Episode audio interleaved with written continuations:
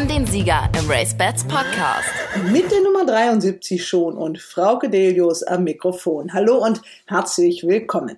Man darf ja schon mal in eigener Sache ein bisschen trommeln, jedenfalls wenn es um die Race Bats Podcast Wettexperten geht. Die waren nämlich in der vergangenen Woche in Höchstform.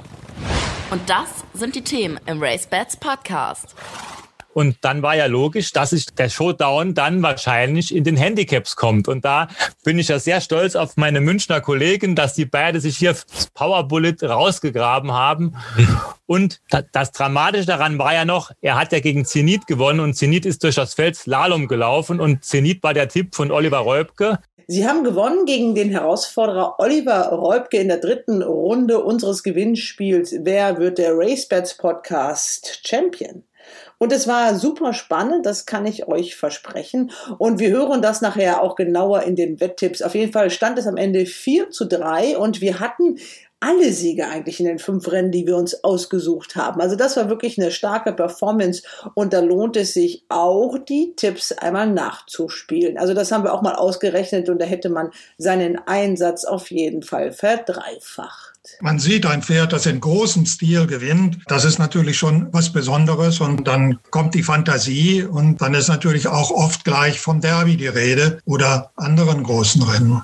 Wir hören Harald Siemen, den Chef-Handicapper des deutschen Galopprennsports. Er erzählt von den sieglosen Rennen, denn wir beschäftigen uns mit dem deutschen Rennsystem. Verantwortlich dafür beim Verband für die Organisation der Rennen ist Rüdiger Schmanz. Ich habe hier einen großen Zettel liegen und kannte ja ein Teil der Themen und wir haben demnächst mal wieder eine technische Kommission, da werden einige dieser Themen da auftauchen. Denn wir versuchen nicht nur für Anfänger das Rennsystem zu erklären und einige Fachbegriffe. Am Ende unseres Gesprächs entwickeln sich wirklich interessante Diskussionen auch für Insider. Gerade in Corona-Zeiten hat sich ja einiges verändert.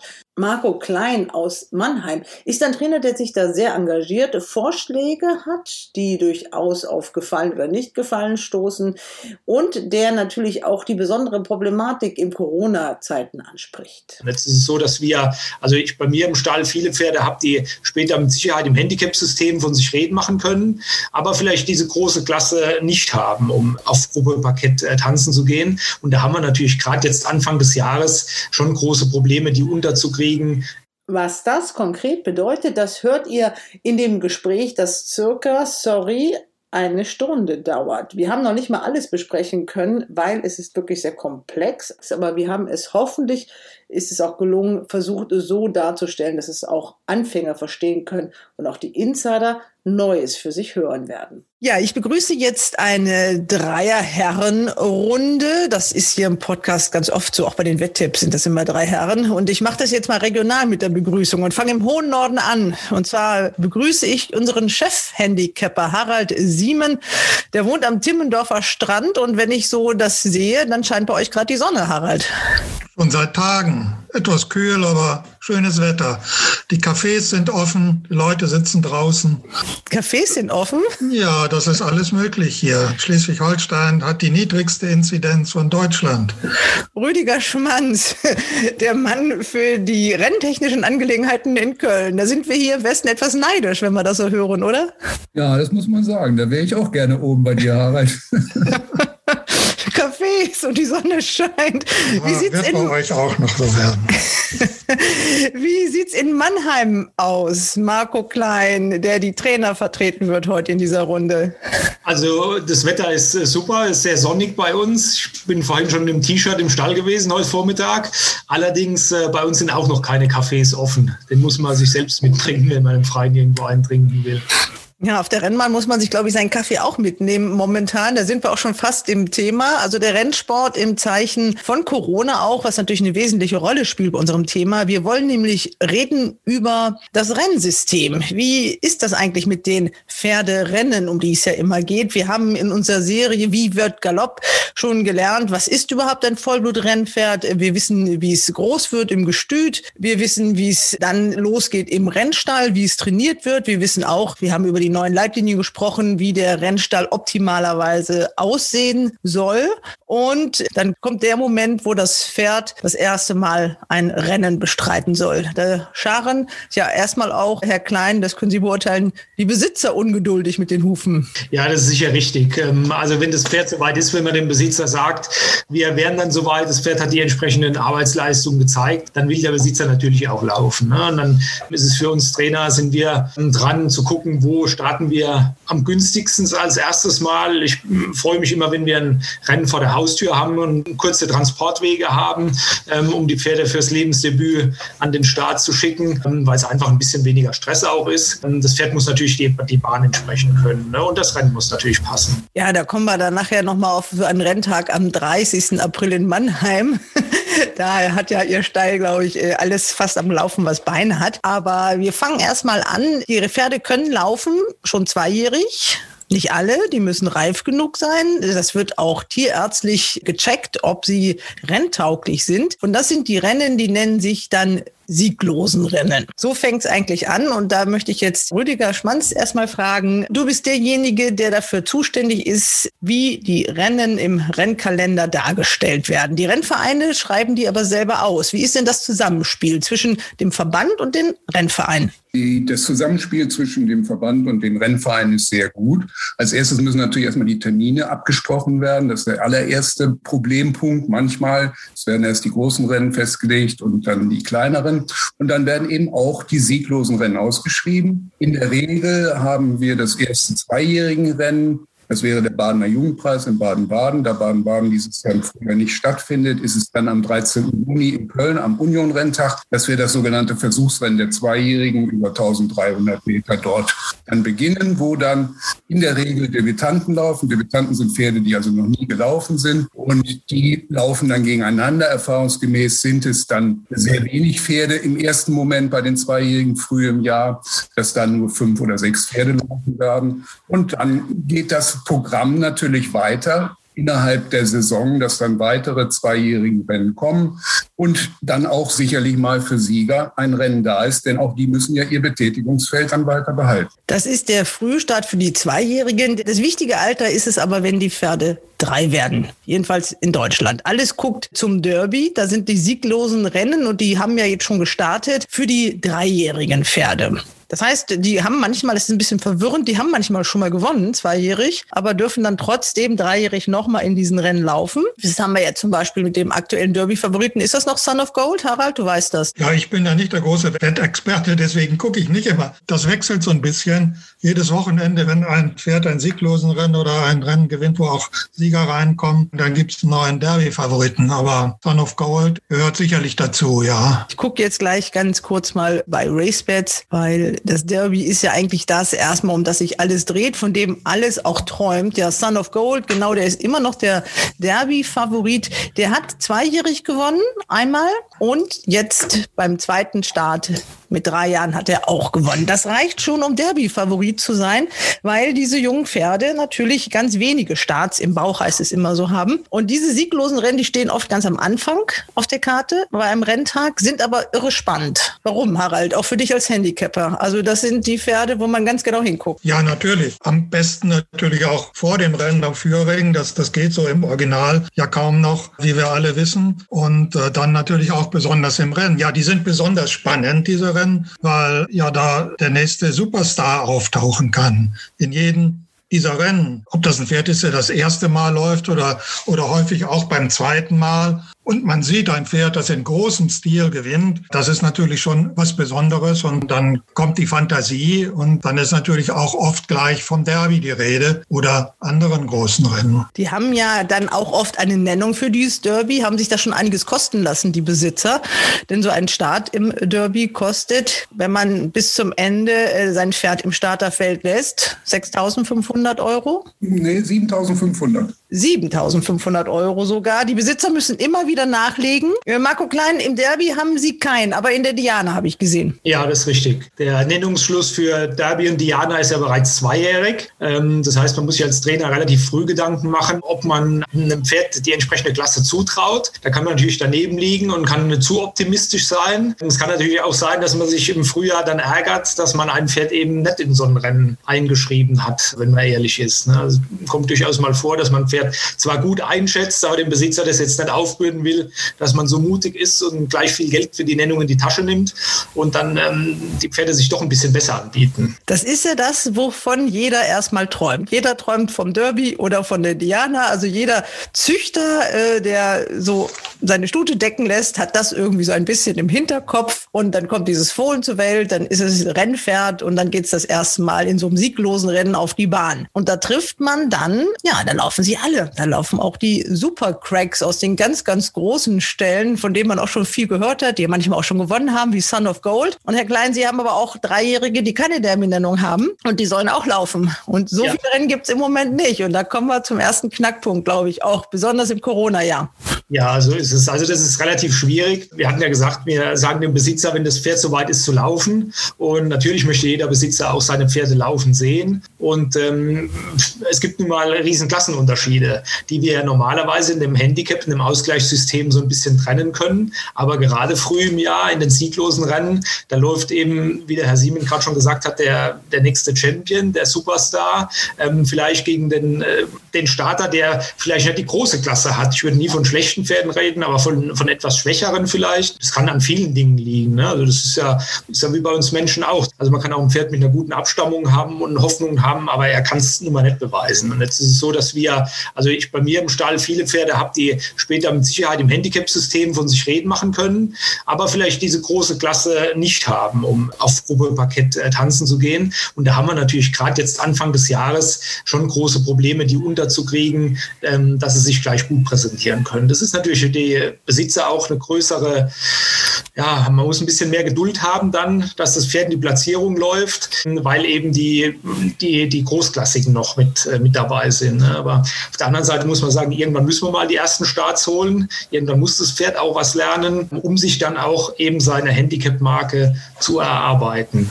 Also Handicap-Marke ist da schon wieder auch so ein Fachbegriff, ja. den erklären wir dann gleich nochmal. Wir machen es erstmal einfach. Äh, wir fangen erstmal wirklich an mit diesen sieglosen Rennen. Ihr Kollege Roland Jubasch, da haben wir ein großes Porträt letzte Woche gehabt und auch der beklagt das so ein bisschen. Den hören wir doch mal rein. Und natürlich nervt mich das total. Also mit den jungen Pferden, also ich sag dir ganz ehrlich, ob zwei oder drei, das hat er jetzt schon öfter in der Sportwelt gestanden und das ist wirklich Wahrheit. Die werden tot trainiert und du kannst sie nicht rausbringen, wenn du nicht 80 Kilo oder mehr auf der Latte hast, weil dich der Besitzer nach dem ersten Start schon stark enttäuscht anguckt, nach dem zweiten Start sich Gedanken macht und nach dem dritten Start sagt, nee, eigentlich so ein Pferd wollte ich nicht. Diese Pferde, was ich jetzt im Stall habe, ich habe nicht einen so einen guten Dreijährigen gehabt, wo ich angefangen habe, wie meinen schlechtesten jetzt. Und mhm. damals mit denen konnte ich vorm Derby Rennen gewinnen, mhm. mit den Dreijährigen. Das geht heute nicht mehr. Rüdiger Schmanz, es ist ein bisschen eine paradoxe hm, Situation manchmal. Also da klagen auf der einen Seite die Trainer, es gibt nicht genug Rennen und dann sind die Rennen manchmal komischerweise gar nicht so voll, wie man sich das so denkt. Das liegt aber, das haben wir jetzt, glaube ich, auch schon ein bisschen erklärt, woran es liegt, oder? Ja, es liegt natürlich vielfach, gerade hier in Nordrhein-Westfalen, wo, ich sag mal, Köln, die die größten Trainer sind, die auch ein riesiges Kontingent an dreijährigen Pferden haben.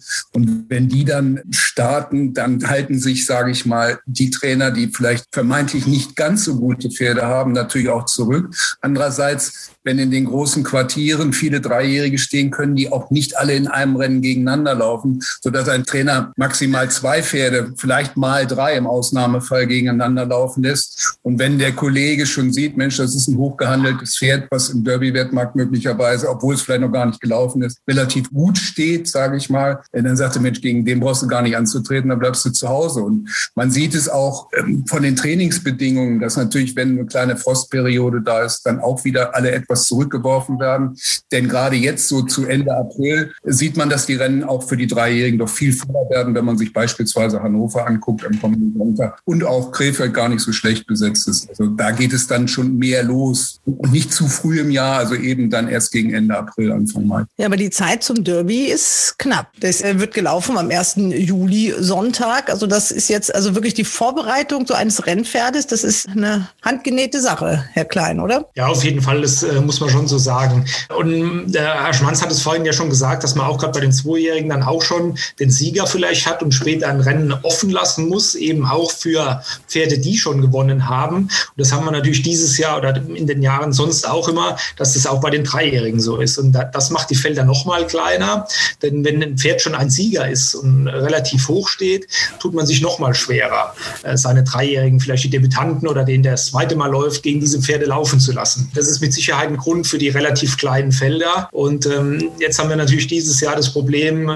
dass man sich entschieden hat, nur einen Renntag am Sonntag zu veranstalten mit zwölf Rennen. Und da ist es noch mal schwieriger, das Ganze auseinanderzuhalten. Ne? Wenn man dann zwei, drei dreijährigen Rennen hat, zwei sind für Sieger offen und nur eines ist vielleicht für Stuten, dann muss die Distanz wieder passen. Das macht es natürlich noch mal schwieriger. Ne?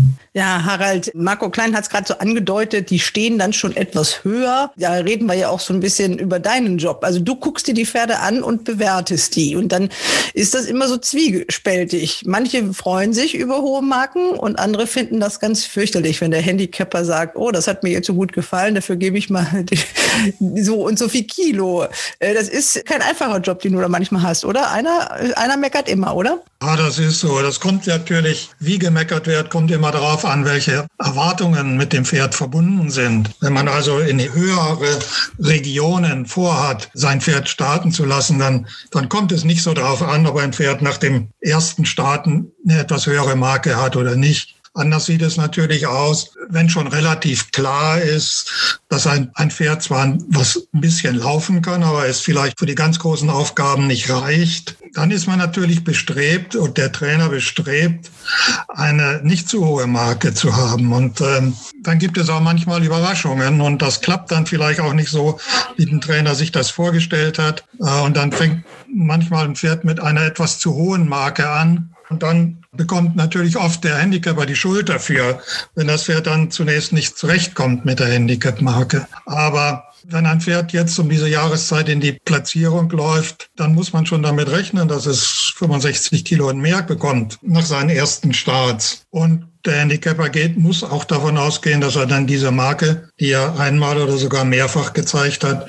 dann später auch kann. Kann er sie nicht, dann, dann muss man das berichtigen. Ja, und dann muss aber trotzdem das Pferd äh, manchmal mit einer vielleicht zu hohen Marke starten. Wir kommen dann zu diesen Handicaps, aber wir bleiben jetzt erstmal noch zu der Erklärung beim Idealfall. Also ich habe ein Pferd, das hat sein sieglosen Rennen gewonnen, vielleicht sogar noch ein zweites. Und dann geht's ja weiter. Wenn man Richtung Derby will, dann ist ja eine Route, dass man dann sagt, okay, dann gehen wir in diese sogenannten Black-Type-Rennen. Das ist ja auch so ein Fachbegriff. Also Black-Type ist so das Ziel. Jeder möchte in so ein Rennen auch mal gewinnen. Wenn man dann ein Grupperennen gewinnt, hört man sogar die Nationalhymne. Das haben manche, obwohl sie viele, viele Pferde seit vielen, vielen Jahren haben, noch nie geschafft. Aber das erste Black-Type-Rennen, was jetzt Richtung Derby führt, das ist, glaube ich, das Bavarian Classic, richtig? Ja. Das ist also in München. Helft mir mal ganz kurz, wann das ist. Am 1. Mai. Genau, am 1. Mai geht's also los mit diesen sogenannten Black-Type-Rennen. Rennen. Das ist dann in diesem Fall schon ein Grupperennen und das gilt so, wenn man die Derby-Route so sieht. Der Weg zum Derby ist das eine wichtige Zwischenstation und da sind die Pferde ja alle schon genannt. Auch ein sehr kleines Feld. Das ist aber auch normal so, oder Harald? Ja, das ist normal so. Wir haben ja jetzt nicht mehr so viele Pferde, wie wir mal hatten.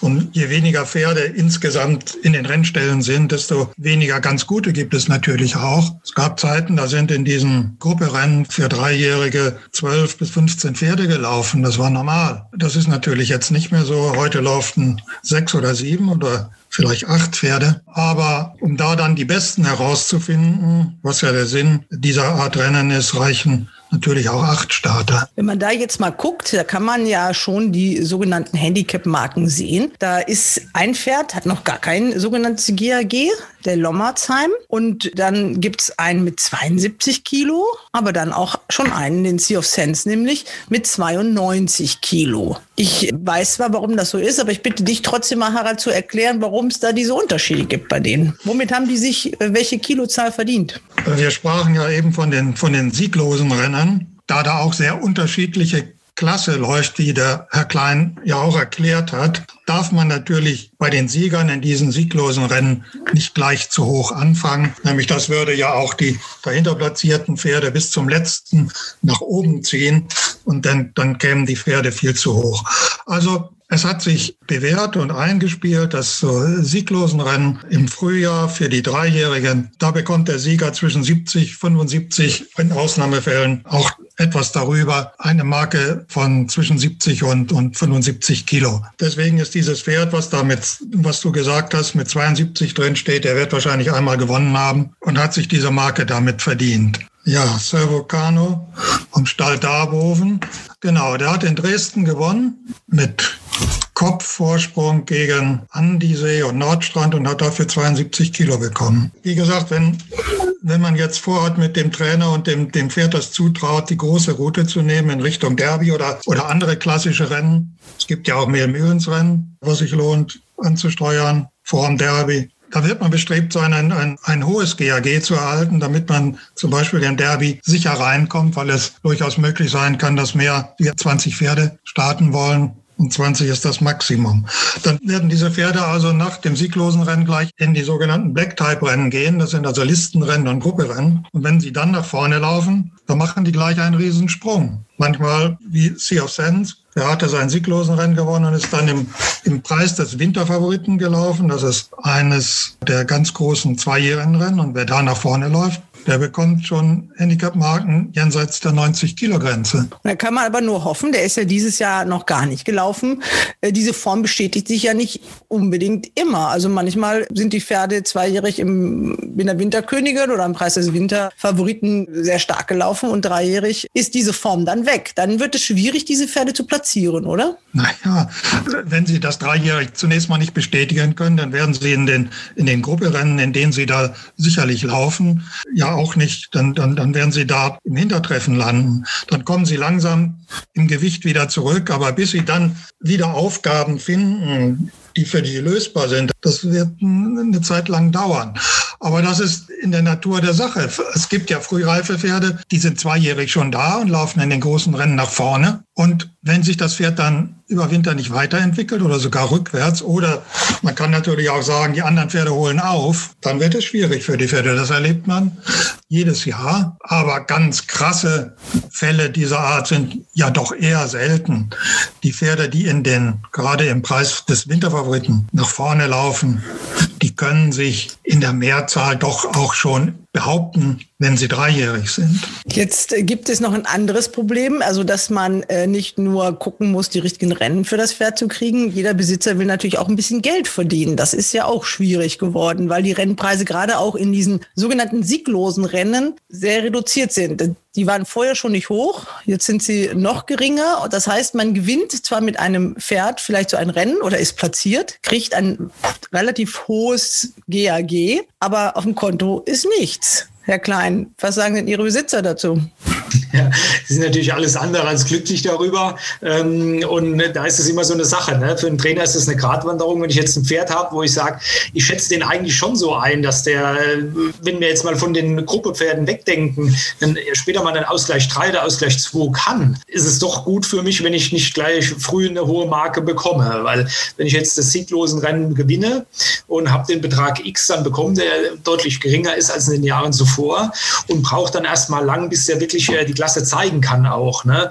Ähm, gegen die älteren Pferde, dann wird es für den, äh, für den Besitzer eine Durststrecke und dann sind die natürlich ähm, alles andere als glücklich darüber. Und das hat auch ein Stück weit schon mit den reduzierten äh, Geldpreisen natürlich zu tun, hat aber auch ähm, damit zu tun, dass wir eben vielleicht gerade Anfang des Jahres, wenn wir so einen dreijährigen Rennen gewinnen, wirklich auch mit besseren Pferden zu tun hatten, einen guten Tag hatten, vielleicht andere hatten einen schlechteren Tag, die schon gute Vorleistungen hatten und dann stehen wir relativ hoch. Also das ist immer so ein bisschen ein Rechnen und ein bisschen ein Gucken, rentiert sich gegen die entsprechenden Gegner zu laufen oder dann eher nicht. Und da haben wir das, was wir vorhin schon angesprochen haben, das Problem, dass wir dann vielleicht eher einmal wegbleiben müssen aus dem Rennen und eher nicht laufen, um nicht Gefahr zu laufen, dass wir diese hohe Marke kriegen. Ja, es ist äh, wirklich sehr schwierig, wenn man mal, und wir sollten die Rennpreise auch mal nennen, also nach Krefeld guckt, dann stehen da gerade mal 4000 Euro drauf auf diesen Rennen. Gesamtdotierung. Also das heißt, man gewinnt so ein Rennen und äh, kriegt dann dafür als Besitzer 2000 Euro. Brutto. Genau. Das heißt, nur mal so, nur mal so zur Erklärung für die, die sich nicht so auskennen. Davon kriegt der Trainer seine Trainerprozente, davon kriegt der Jockey Geld, dann hat man ein Pferd dahin fahren lassen. Der Transporteur möchte auch Geld verdienen. Diejenige, die das oder derjenige, der das Pferd führt, kriegt auch ein bisschen was. Was bleibt denn dann äh, für den Besitzer überhaupt übrig? Also 50, 60 Prozent würde ich sagen. Also 25 Prozent muss man sicher abziehen für, für Reitgeld, Reiterprozente, Trainerprozente ähm, und sonstige Abgaben, bis man das Nenngeld noch reinrechnet. Und dann muss man einfach gucken mit den Transporten. Ne? Das ist das, was für leider in der Pandemie jetzt ähm, durch die Entscheidung mit den langen Renntagen mit zwölf Rennen für uns auch ein bisschen schwierig ist. Wir haben natürlich jetzt immer weite Wege von, von Mannheim zurückzulegen, um ins Rheinland zu kommen, wo die meisten Rennen stattfinden und dementsprechend hoch sind die Transportkosten natürlich auch. Ne? Ähm, wir fahren ja dann einen Großteil mit Transporteuren und ähm, die haben natürlich auch ihren Preis. Also von daher kann es gut sein, dass da nur 50 Prozent äh, beim Besitzer hängen bleiben. Und es ist nun mal so, der, der Handicapper oder das etwas schwächere Pferd kostet im Training das gleiche Geld wie das Gruppepferd fährt, was vielleicht ein großes Rennen gewinnen kann. Ähm ja, wie gesagt, 4000 Euro in Krefeld. Also das ist, glaube ich, das Niedrigste, was wir bis jetzt hatten, Rüdiger, oder? Wir hatten letztes Jahr auch schon mal weniger. Wir haben aber praktisch Mindestdotierung festgelegt, die an Werktagen bei den Dreijährigen nicht unter 4000 gehen und an Sonn- und Feiertagen nicht unter 4,5 gehen, was äh, gegenüber den normalen Preisen, die normalerweise 5100 bis 6000 wäre, natürlich schon was weniger ist, aber es ist im Augenblick nicht anders darzustellen. Das ist das Problem. Ja, man muss ja auch wirklich mal diesen Unterschied sehen zwischen einem äh, Samstagsrenntag und Sonntagsrenntag. Da gibt es ja zum Beispiel auch diese Wetten-Das-Aktion, die aber nur am Sonntag greift.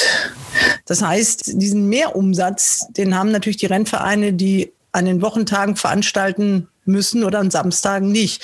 Also sicherlich auch ein bisschen ein Problem. Also keiner möchte den Samstag haben, oder? Das kann man jetzt nicht so unbedingt sagen. Wir haben nämlich noch in einer Aktion auch diesen Veranstaltern dann nochmal äh, Unterstützung zugegeben, indem es eine kleine Renntagsunterstützung gibt, die eben den Nachteil einer Samstags- oder Wochentagsveranstaltung dann etwas ausgleicht. Äh, trotzdem hat der Krefeld auch, äh, gab es ja für die NRW-Vereine vom Land NRW äh, Unterstützung äh, im sechsstelligen Bereich. Hat ja Krefeld auch bekommen und dafür ja letztes Jahr sehr wenig Renntage gemacht. Ein, um genau Krefeld zu sein. hatte letztes Jahr nur einen Renntag, hat allerdings das Grupperennen mit der vollen Dotierung durchgeführt, was die anderen Vereine dann nur in reduzierter Weise gemacht haben. Und Krefeld ist auch jetzt für Samstag in dem Dr. Busch Memorial, in dem ja erfreulicherweise elf Pferde laufen, was auch zeigt, dass es auch im Grupperennen für Dreijährige äh, größere Starterfelder gibt, ist Krefeld auch statt der jetzt im Augenblick üblichen 33.000 Euro Dotierung auf 40.000 freiwillig gegangen. Jetzt äh, haben wir über die richtig guten Pferde gesprochen und die jetzt im Derby letztlich werden es dann ungefähr nur, ja, maximal dürfen 20 laufen. Wie viele Dreijährige haben wir? Wissen, weißt du das so aus dem Stand? Dreijährig im Training so um die gute 500. Ja, also 20 gehen diesen Weg. Auch selbst wenn sie im Derby laufen, heißt das nicht, dass es langfristig hinterher gute Pferde sind. Da sind ja immer hinten noch mal manchmal so, so vier, fünf Pferde, weiß man auch aus eigener Erfahrung. Die landen dann doch auch in dieser sogenannten Handicap-Klasse. Aber wenn man jetzt merkt, man hat nicht das äh, super tolle Pferd, man darf doch nicht vom Derby träumen, dann gibt es ja doch für jeden Topf den passenden Deckel. Sollte jedenfalls so sein. Also es gibt für alle Pferde Rennen. Im Optimalfall. Das wird jetzt nur schwieriger mit den kleineren Möglichkeiten. Also wenn man nur einen Renntag am Wochenende hat, wird es ja besonders schwierig. Wie machen die Rennvereine das? Also die können ja nicht einfach selber, jeder guckt sich die Rennen aus, wo er besonders viel Wettumsätze hat. Oder muss der Verband dann auch mal sagen, hey, wir brauchen aber auch mal für die Pferde Rennen. Wie läuft das? Da sehen wir ja insbesondere, wenn wir jetzt zwölf Rennen äh, ausschreiben, sag mal an Sonntagen, dass wir dann natürlich eine, versuchen, eine vernünftige Mischung hinzubekommen, indem es natürlich Rennen für die jungen Pferde gibt, für die zwei- und dreijährigen, dann also zweijährigen später im Jahr. Und dass man natürlich auch die vier- und älteren, ich sag mal auch sieglosen, davon gibt es ja nun auch noch einige Pferde. Und natürlich auch für die sogenannten Rekonvaleszenten, die eine längere Pause hatten, vielleicht verletzungsbedingt, dass man die wieder in das Rennsystem eingliedert, indem man sogenannte Altersgewichtsrennen hat, wo eben, wie, das, äh, wie der Ausdruck schon sagt, Pferde eines Alters, eines bestimmten Alters ein Gewicht tragen müssen, also was der Jockey dann auswiegen muss, aber auch abhängig ist von Vorgewinnen oder eben Nichtgewinnen, sodass da eine größere Bandbreite von äh, Gewichtsunterschieden entstehen kann, aber dass jedes Pferd dann dort auch seine Chance erhält. Und dann haben wir natürlich die sogenannten Ausgleichsrennen in den Ausgleichskategorien 4, 3, 2, 1, wo aber Harald sicherlich dann noch wieder genaueres zu sagen kann. Genau, also die, die sogenannte Handicap-Klasse. Wenn wir ganz ehrlich sind, die meisten Pferde laufen ja da. Also die Top-Pferde, die in Black-Type-Rennen laufen, wie viel Prozent sind das? Kann man das so sagen? Ja, wir haben eigentlich so einen Schnitt von, sage ich mal, grob äh, zehn Startern in Black-Type-Rennen. Und wir haben insgesamt 41 Listenrennen und 44 Trupperennen, also 85 Rennen. Haben wir im Schnitt zehn Starter. Das sind natürlich wiederkehrende Pferde, die dann ihre fünf, sechs, sieben Starts im Jahr in diesen Rennen absolvieren. Also sagen wir mal gut 100. Boah, vielleicht ein Tick mehr. Ein Tick mehr. Der Rest bewegt sich dann in den Rennen, Harald, mit denen du dich dann ganz besonders auch beschäftigst, nämlich in, mit diesen Handicap-Rennen.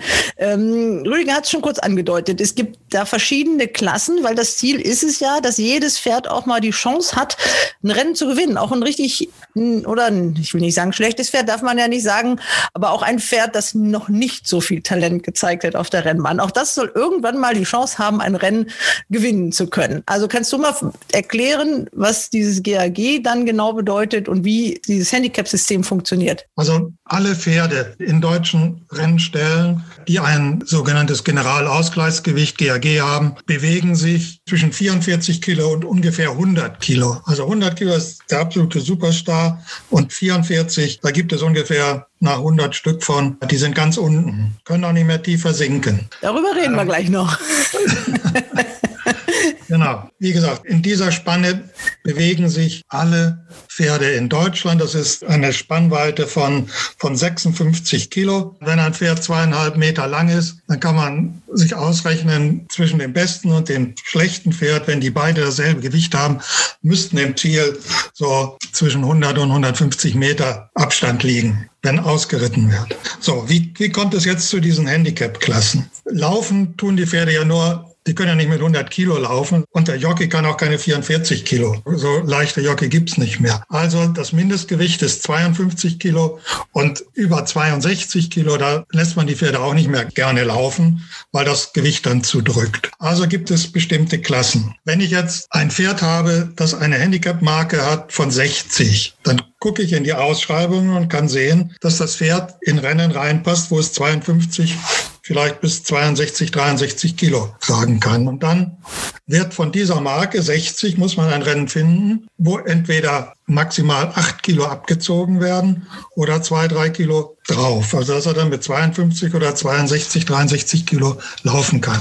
Das wird häufig im Ausgleich 3 der Fall sein. Das ist ein typisches Ausgleich 3 Pferd. Die Ausgleich 4 Pferde fangen also ganz unten an, laufen sich dann so bis 55 Kilo hoch, kommen dann in die nächste Ausgleichsklasse, die Ausgleichs 3 Klasse, fangen wieder unten an, können sich auch wieder hochlaufen um 10 Kilo und steigen dann, wenn es sich um ein talentiertes Pferd handelt, noch einmal in die nächste Handicap-Klasse auf. Das sind so die Möglichkeiten. Du hast eins vergessen, Harald. Dieses Gewicht, was die mehr kriegen, dafür sorgst du ja. Also wenn man einen Sieg hat, dann kriegt man ja diese Kilo drauf. Also dann gucken ja auch alle genau, wie viel Kilo gibt denn der Harald äh, mir jetzt für diesen Sieg mehr? Ja, dass, dass es dafür mehr gibt, das sieht ja jeder ein. Es gibt nur manchmal Kritik, dass dem einen das zu viel ist was man gibt. Das ist ja auch der Sinn der Sache. Das Handicap ist ja dazu da, die Chancen der Pferde auszugleichen, so dass jedes Pferd mal dran ist, mit was zu verdienen. Lass uns mal bei dem Beispiel bleiben. 60 Kilo Pferd gewinnt. Das sieht sehr gut aus. Mit vier Längen gegen die anderen Pferde. Was muss der denn dann im nächsten Rennen tragen? Wahrscheinlich dreieinhalb Kilo mehr, sage ich mal so. Und wenn er nochmal so ein Rennen gewinnt, dann muss er eine Klasse höher gehen, weil es keine Rennen mehr für ihn gibt, weil er dann zu viel Gewicht tragen müsste. Ja, in der Regel schon. Man kann natürlich auch mit 67, 68 Kilo antreten antreten und dann einen talentierten Nachwuchsreiter nehmen, dann gehen wieder bis zu fünf Kilo runter. Aber das sind Sonderfälle. Nein, es ist ja auch vernünftig, dann in der nächsten höheren Klasse zu starten, weil in der höheren Klasse gibt es ja auch etwas mehr Geld. Ja, Ausgleiche 3 sind höher dotiert wie Ausgleiche 4 und wie Ausgleiche 2 höher als Ausgleiche 3. Wie sieht denn der Trainer das? Der guckt erstmal ganz genau auch hin, was hat denn der Handicapper mir für diesen Sieg oder das ist immer ganz, ganz spannend. Also die Diskussion darüber, die, die kennt man ja. Ja, das ist schon so. Wenn wir sonntags ein Rennen gewinnen, dann macht man sich selbst schon seine Gedanken oder der Besitzer. Oft ist es so, dass die Besitzer mehr rechnen wie die Trainer schon direkt nach dem Rennen, weil wir ein paar mehr Pferde haben. Der Besitzer hat in der Regel eins. Ähm, aber so grob kann man schon einschätzen, was man für ein Gewicht am nächsten Tag bekommt. Oftmal kommt man mit der eigenen Einschätzung auch ein Stück weit hin. Und am Montag, wenn die Gewichte veröffentlicht werden, dann wissen wir da natürlich mehr. Ähm, es kommt durchaus vor, dass man sagt, naja, hm, jetzt äh, gerade zu Corona-Zeiten, äh, wenn man Ausgleich 3 vorher gewonnen haben, gab es dreieinhalb, vier, vielleicht viereinhalbtausend Euro, je nachdem auf welcher Bahn. Und jetzt gibt es vielleicht teilweise die Hälfte. Es wäre vermessen zu sagen, wir wollen nur noch die Hälfte an Kilos, aber da fällt es manchmal schon schwerer, wenn man dann eben das Aufgewicht bekommt wie zu normalen Zeiten. Und da ist ein bisschen Ungleichgewicht entstanden. Ne, wenn ich jetzt mal von diesem Jahr ausgehe, bis Juni äh, gibt es ja diese erste Phase erstmal, wo die Rennpreise auch so sind. Wenn ich jetzt natürlich bis Juni zwei Rennen gewinne und bekomme in der Zeit sieben oder acht Kilo, muss die Klasse wechseln, dann kann es sein, dass es ein Nachteil ist, ne? weil vielleicht im nächsten halben Jahr die Rennpreise wieder normal wären. Ist dieses Jahr schwer denkbar, aber rein theoretisch wäre es so. Ähm, dann wäre ich eigentlich äh, schlecht gemanagt, wenn ich jetzt gewinnen würde. Ne? Also im Moment zu Corona-Zeiten ist alles etwas anders. Da muss man versuchen, den Besitzern auch gerecht zu werden. Aber klar, natürlich wollen wir erstmal die Rennen gewinnen. Jetzt grundsätzlich egal, was, was da vorne dran steht. Aber es ist schon so ein bisschen schwieriger. Ein, ein Stück weit haben die Handicapper meines Erachtens auch Rücksicht drauf genommen. Ne? Also es ist, ähm, es ist nicht so, dass das jetzt hier wie, wie zuvor dann auch mal für, einen, für einen Sieg viereinhalb Kilo gegeben werden oder so. Also es ist schon etwas überschaubarer. Ja, die Diskussion gab es ja auch mal mit diesen Gewichten. Aber Harald, da hast du, glaube ich, das hast du ja auch schon mal genau erklärt. Also Gewinnpreise sind das eine, die sportliche Einschätzung ist das andere. Ja, um auf den, diesen Fall hier nochmal zurückzukommen. Der Herr Klein hat natürlich recht. Solange die Corona-Zeit dauert mit den reduzierten Rennpreisen und das Pferd gewinnt ein, zwei, vielleicht dreimal, dann gewinnt es ja sehr wenig Geld und hat sich aber hochgelaufen. Und wenn es wieder normale Rennpreise gibt, dann ist das natürlich ärgerlich, wenn das Pferd es dann so viel schwerer hat. Aber das ist eben eine unvermeidliche Folge dieser Pandemie, von der man ja nicht weiß, wann sie endet. Vielleicht vor einem Jahr hatten wir ja vielleicht die Hoffnung, dass in einem halben Jahr alles überstanden ist. Aber dafür haben wir ja erlebt, dass das nicht der Fall ist. Und selbst jetzt ist ja nicht absehbar, wann wieder normale Rennpreise gezahlt werden können, sodass man natürlich als Handicapper auch berücksichtigen muss, ein gewisses Aufgewicht weiterhin für die Sieger zu geben, damit eben auch die anderen Pferde eine Chance haben, auch mal ein Rennen zu gewinnen. Wir haben in gewisser Weise da Rücksicht drauf genommen. Ein halbes, manchmal auch ein Kilo geben wir zurzeit weniger, als wir das vielleicht früher getan haben. Das ist ähm, eine Folgerung aus diesen Nöten in, in der derzeitigen Corona-Zeit. Ja. Rüdiger, wie lange halten die Besitzer denn das noch durch? Also du hast ja gesagt, dass die Zahl der Rennpferde im Training doch noch erfreulicherweise halbwegs stabil geblieben ist. Ja, das muss man sagen. Also in der ersten Phase letztes Jahr Corona wusste ja noch keiner, was, was jetzt, wie lange, so wie Harald das gesagt hat, wie lange das geht. Nur jetzt haben wir natürlich schon über ein Jahr diese, diese Pandemie. Und ich bin tatsächlich über, immer wieder überrascht. Ich mache immer zum ersten eines Monats äh, einen Stichtag, dann die Anzahl Pferde im Training. Gut, das ist dann zum Vorjahr, es sind mal 20, 30 weniger, aber es ist nicht die, die gewaltige Summe, die man vermuten könnte, dass Besitzer aufgeben und plötzlich mal 300, 400 Pferde weniger sind. Das ist erfreulicherweise nicht so. Und das stimmt einen dann doch noch einigermaßen zuversichtlich, dass es vernünftig noch weitergeht, wenn es denn jetzt auch mal hoffentlich bald zu Ende ist. Sind das auch so die Erfahrungswerte eines Trainers? Ja, also ich meine, ich muss jetzt äh, muss natürlich fairness halber sagen, dass äh, wir letztes Jahr äh, sehr viel Zuspruch hatten. Ähm, bei uns ist es auch entgegen der, wie ich es in der Pandemie erwartet hatte, gut gelaufen. Also wir haben 20 Pferde mehr im Training als im Jahr zuvor. Ne? Also sind jetzt bei 50. Wir sind letztes Jahr mit 25 ins Jahr gekommen. Aber grundsätzlich ist es so, die Besitzer, die tun sich teilweise schon schwer. Ne? Gerade, ähm, wir hatten es vorhin schon mal ähm, darüber, für uns ist es aus Mannheim jetzt schwierig, ähm, eben die, die Rennen abzudecken im Rheinland, was die Transporte angeht. Das ist natürlich eine unheimliche Belastung für die, für die Besitzer auch, ähm, wenn man noch die Transporte bezahlen muss. Ja. Und da tun sich jetzt schon einige schwer. Da muss man als Trainer auch versuchen, wie kommt man mit seinem Transporteur klar. Auch die ähm, haben Verständnis für die Situation der Besitzer. Und so kann man sich da immer so ein bisschen, bisschen helfen. Und ich denke, ähm, wenn die Besitzer es auch merken, und da ist der Dachverband auch so ein Stück weit gefordert, glaube ich, auch, auch in Zukunft, ähm, wenn die Besitzer merken, dass man doch versucht, möglichst viele Rennen aufrecht zu erhalten und auch wieder so ein bisschen in die Fläche im Land zu gehen, dann bleiben die Besitzer uns schon bei der Stange. Man macht das ja, viele machen das ja als Hobby, als Besitzer, machen das auch mit Herzblut, aber es, viel leichter wird es natürlich nicht. Also das ist, das ist schon klar. Ja, Ihr Kollege Roland Jubasch, der sitzt ja in Hoppegarten. Das ist vom Standort noch ein bisschen schwieriger, glaube ich, als Mannheim. Sie könnten immerhin nach Frankreich fahren, tun sie relativ wenig, können Sie gleich mal erzählen, warum. Frankreich ist natürlich ein sehr beliebtes Ziel, da sind die Rennpreise noch höher. Von Mannheim aus geht das, äh, vom Westen aus geht es auch. Äh, warum machen Sie das kaum? Also es gibt zwei Gründe. Der eine Grund ist, ähm, dass ich sage, und auch viele meiner Besitzer, ähm, wenn wir keine Rennen in Deutschland mehr beschicken und die Felder immer kleiner werden, wird es noch schwieriger für die Rennvereine.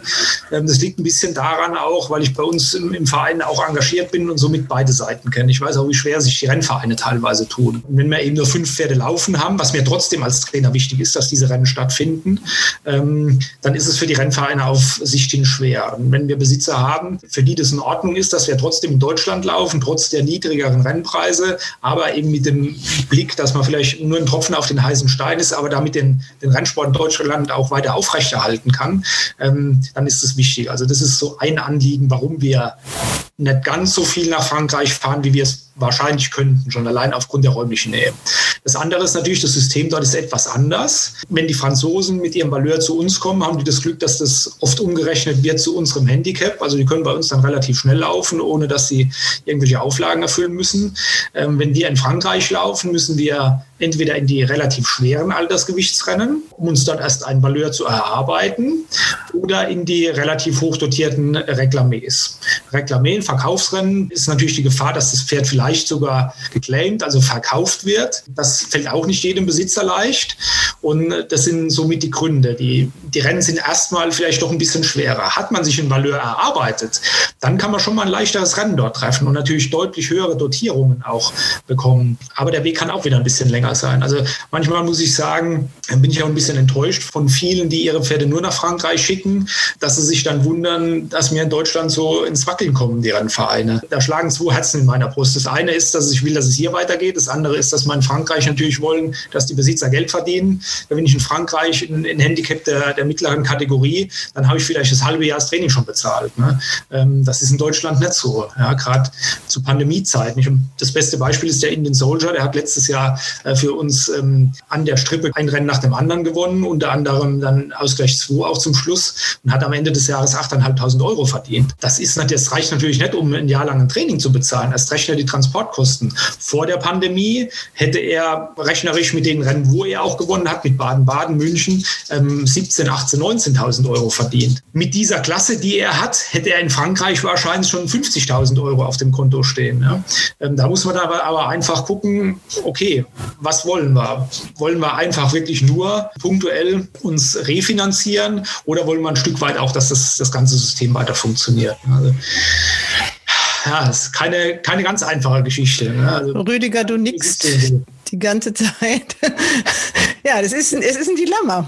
Es, es ist tatsächlich so, aber man muss andererseits natürlich auch sagen, wie viele deutsche Trainer aber auch erfolglos nach Frankreich gehen und immer und immer wieder. Und wirklich, da verstehe ich die Besitzer nicht, die dann sagen, das kostet doch nun wirklich auch enormen Transport und ich verdiene da nie was. Aber die Trainer gehen trotzdem weiter dahin, in der Hoffnung natürlich, dass sie irgendwann mal was abkriegen oder auch gewinnen. Äh, aber da muss man wirklich sagen, da muss man sehen, dass man den deutschen Rennsport unterstützt und, nicht zu viel den Fokus ins Ausland hat. Harald, du hast mir erzählt von diesem Artikel in der Sportwelt, den habe ich jetzt doch noch nicht gelesen. Müssen wir darüber noch diskutieren? Diskutieren in diesem Zusammenhang oder? Das ist, glaube ich, nicht nötig, aus irgendeinem Grunde, den ich nicht kenne. Hat der Sportweltredakteur Guido Göbel gemerkt, dass äh, wir machen das seit sieben Jahren, dass also Pferde mit einer ausländischen Handicap-Marke direkt hier ins deutsche Handicap-System einsteigen können und nicht mehr in den sogenannten kleinen Altersgewichtsrennen dreimal laufen müssen, um sich ihre Marke zu verdienen. Das hat ja verschiedene gute Gründe, dass wir das gemacht haben. Das hat sich auch bewährt. Das ist der Inhalt dieses Editorials, die der, der Herr Göbel da, da geschrieben hat. Ich weiß nicht, was ihn dazu bewogen hat, das zu schreiben. Die Gründe, warum Pferde mit ausländischem Handicap gleich hier in Deutschland ins Handicap einsteigen können, kann ich gerne darlegen. Sind in der Hauptsache sind das zwei Gründe. Erstens brauchen wir Startpferde in Deutschland. Und die Tatsache, dass man also in England häufig für billiges Geld Startpferde kaufen kann und die dann direkt hier ins Handicap stecken kann, hat dazu geführt, dass wir doch schon einen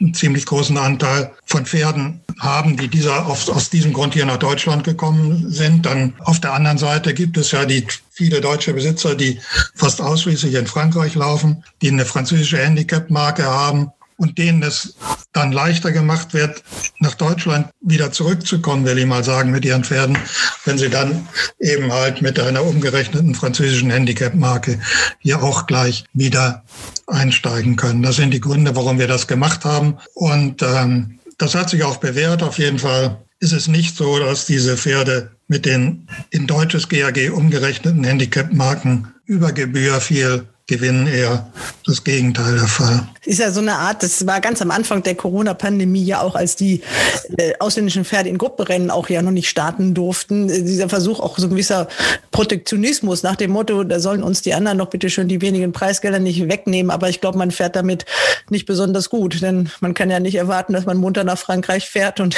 dann wiederum dürfen die anderen nicht hierher kommen. Wie sehen Sie das, Herr Klein? Ähm, ich, ich denke, ein bisschen nachjustieren kann man schon. Ähm, wenn man jetzt Belgien sieht, da ist es ja so, da wird das deutsche Handicap ja ähm, erst übernommen, wenn ich das so richtig im Kopf habe, nach einem Start dort in einem Altersgewichtsrennen. Ich glaube, das wird uns sogar auch helfen. Herr Schwanz hat es ja vorhin auch richtig gesagt, mit den sogenannten Altersgewichtsrennen für die Rekonvaleszenten. Diese Rennen sind ja bei uns auch immer sehr schwach besetzt, mit drei, vier, fünf Pferden. Wenn man jetzt hingeht und sagt, okay, das Pferd mit dem ausländischen Handicap, Valeur, wie auch immer, äh, muss einen Start zumindest auf einer deutschen Rennbahn in einem Altersgewichtsrennen haben, wo die Rennen auch anders gelaufen werden. In Frankreich werden die Rennen am Anfang ruhiger gelaufen, da geht das Rennen vielleicht ganz anders aus, dann würden wir uns vielleicht auch einen Gefallen damit tun. Klar, das mit dem Protektionismus ist sicherlich richtig.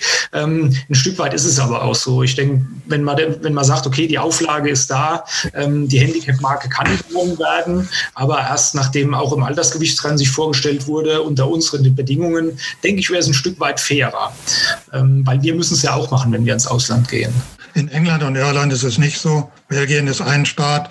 Es ist nur die Sache, was wird denn dadurch bezweckt durch den einen Staat? Die Stützung der kleinen Altersgewichtsrennen, damit da der eine oder andere Starter mehr reinkommt, wäre ja das einzig Sinnvolle. Nämlich, dass, dass der Handicapper schlauer wird durch den einen Staat in seiner Einschätzung des Wertes. Das ist ein Märchen. Wenn ein Pferd zehnmal in Frankreich gelaufen ist und hat ein, ein festes Valeur in Frankreich, dann weiß ich ganz genau, welches deutsches GAG dieses Pferd bekommt.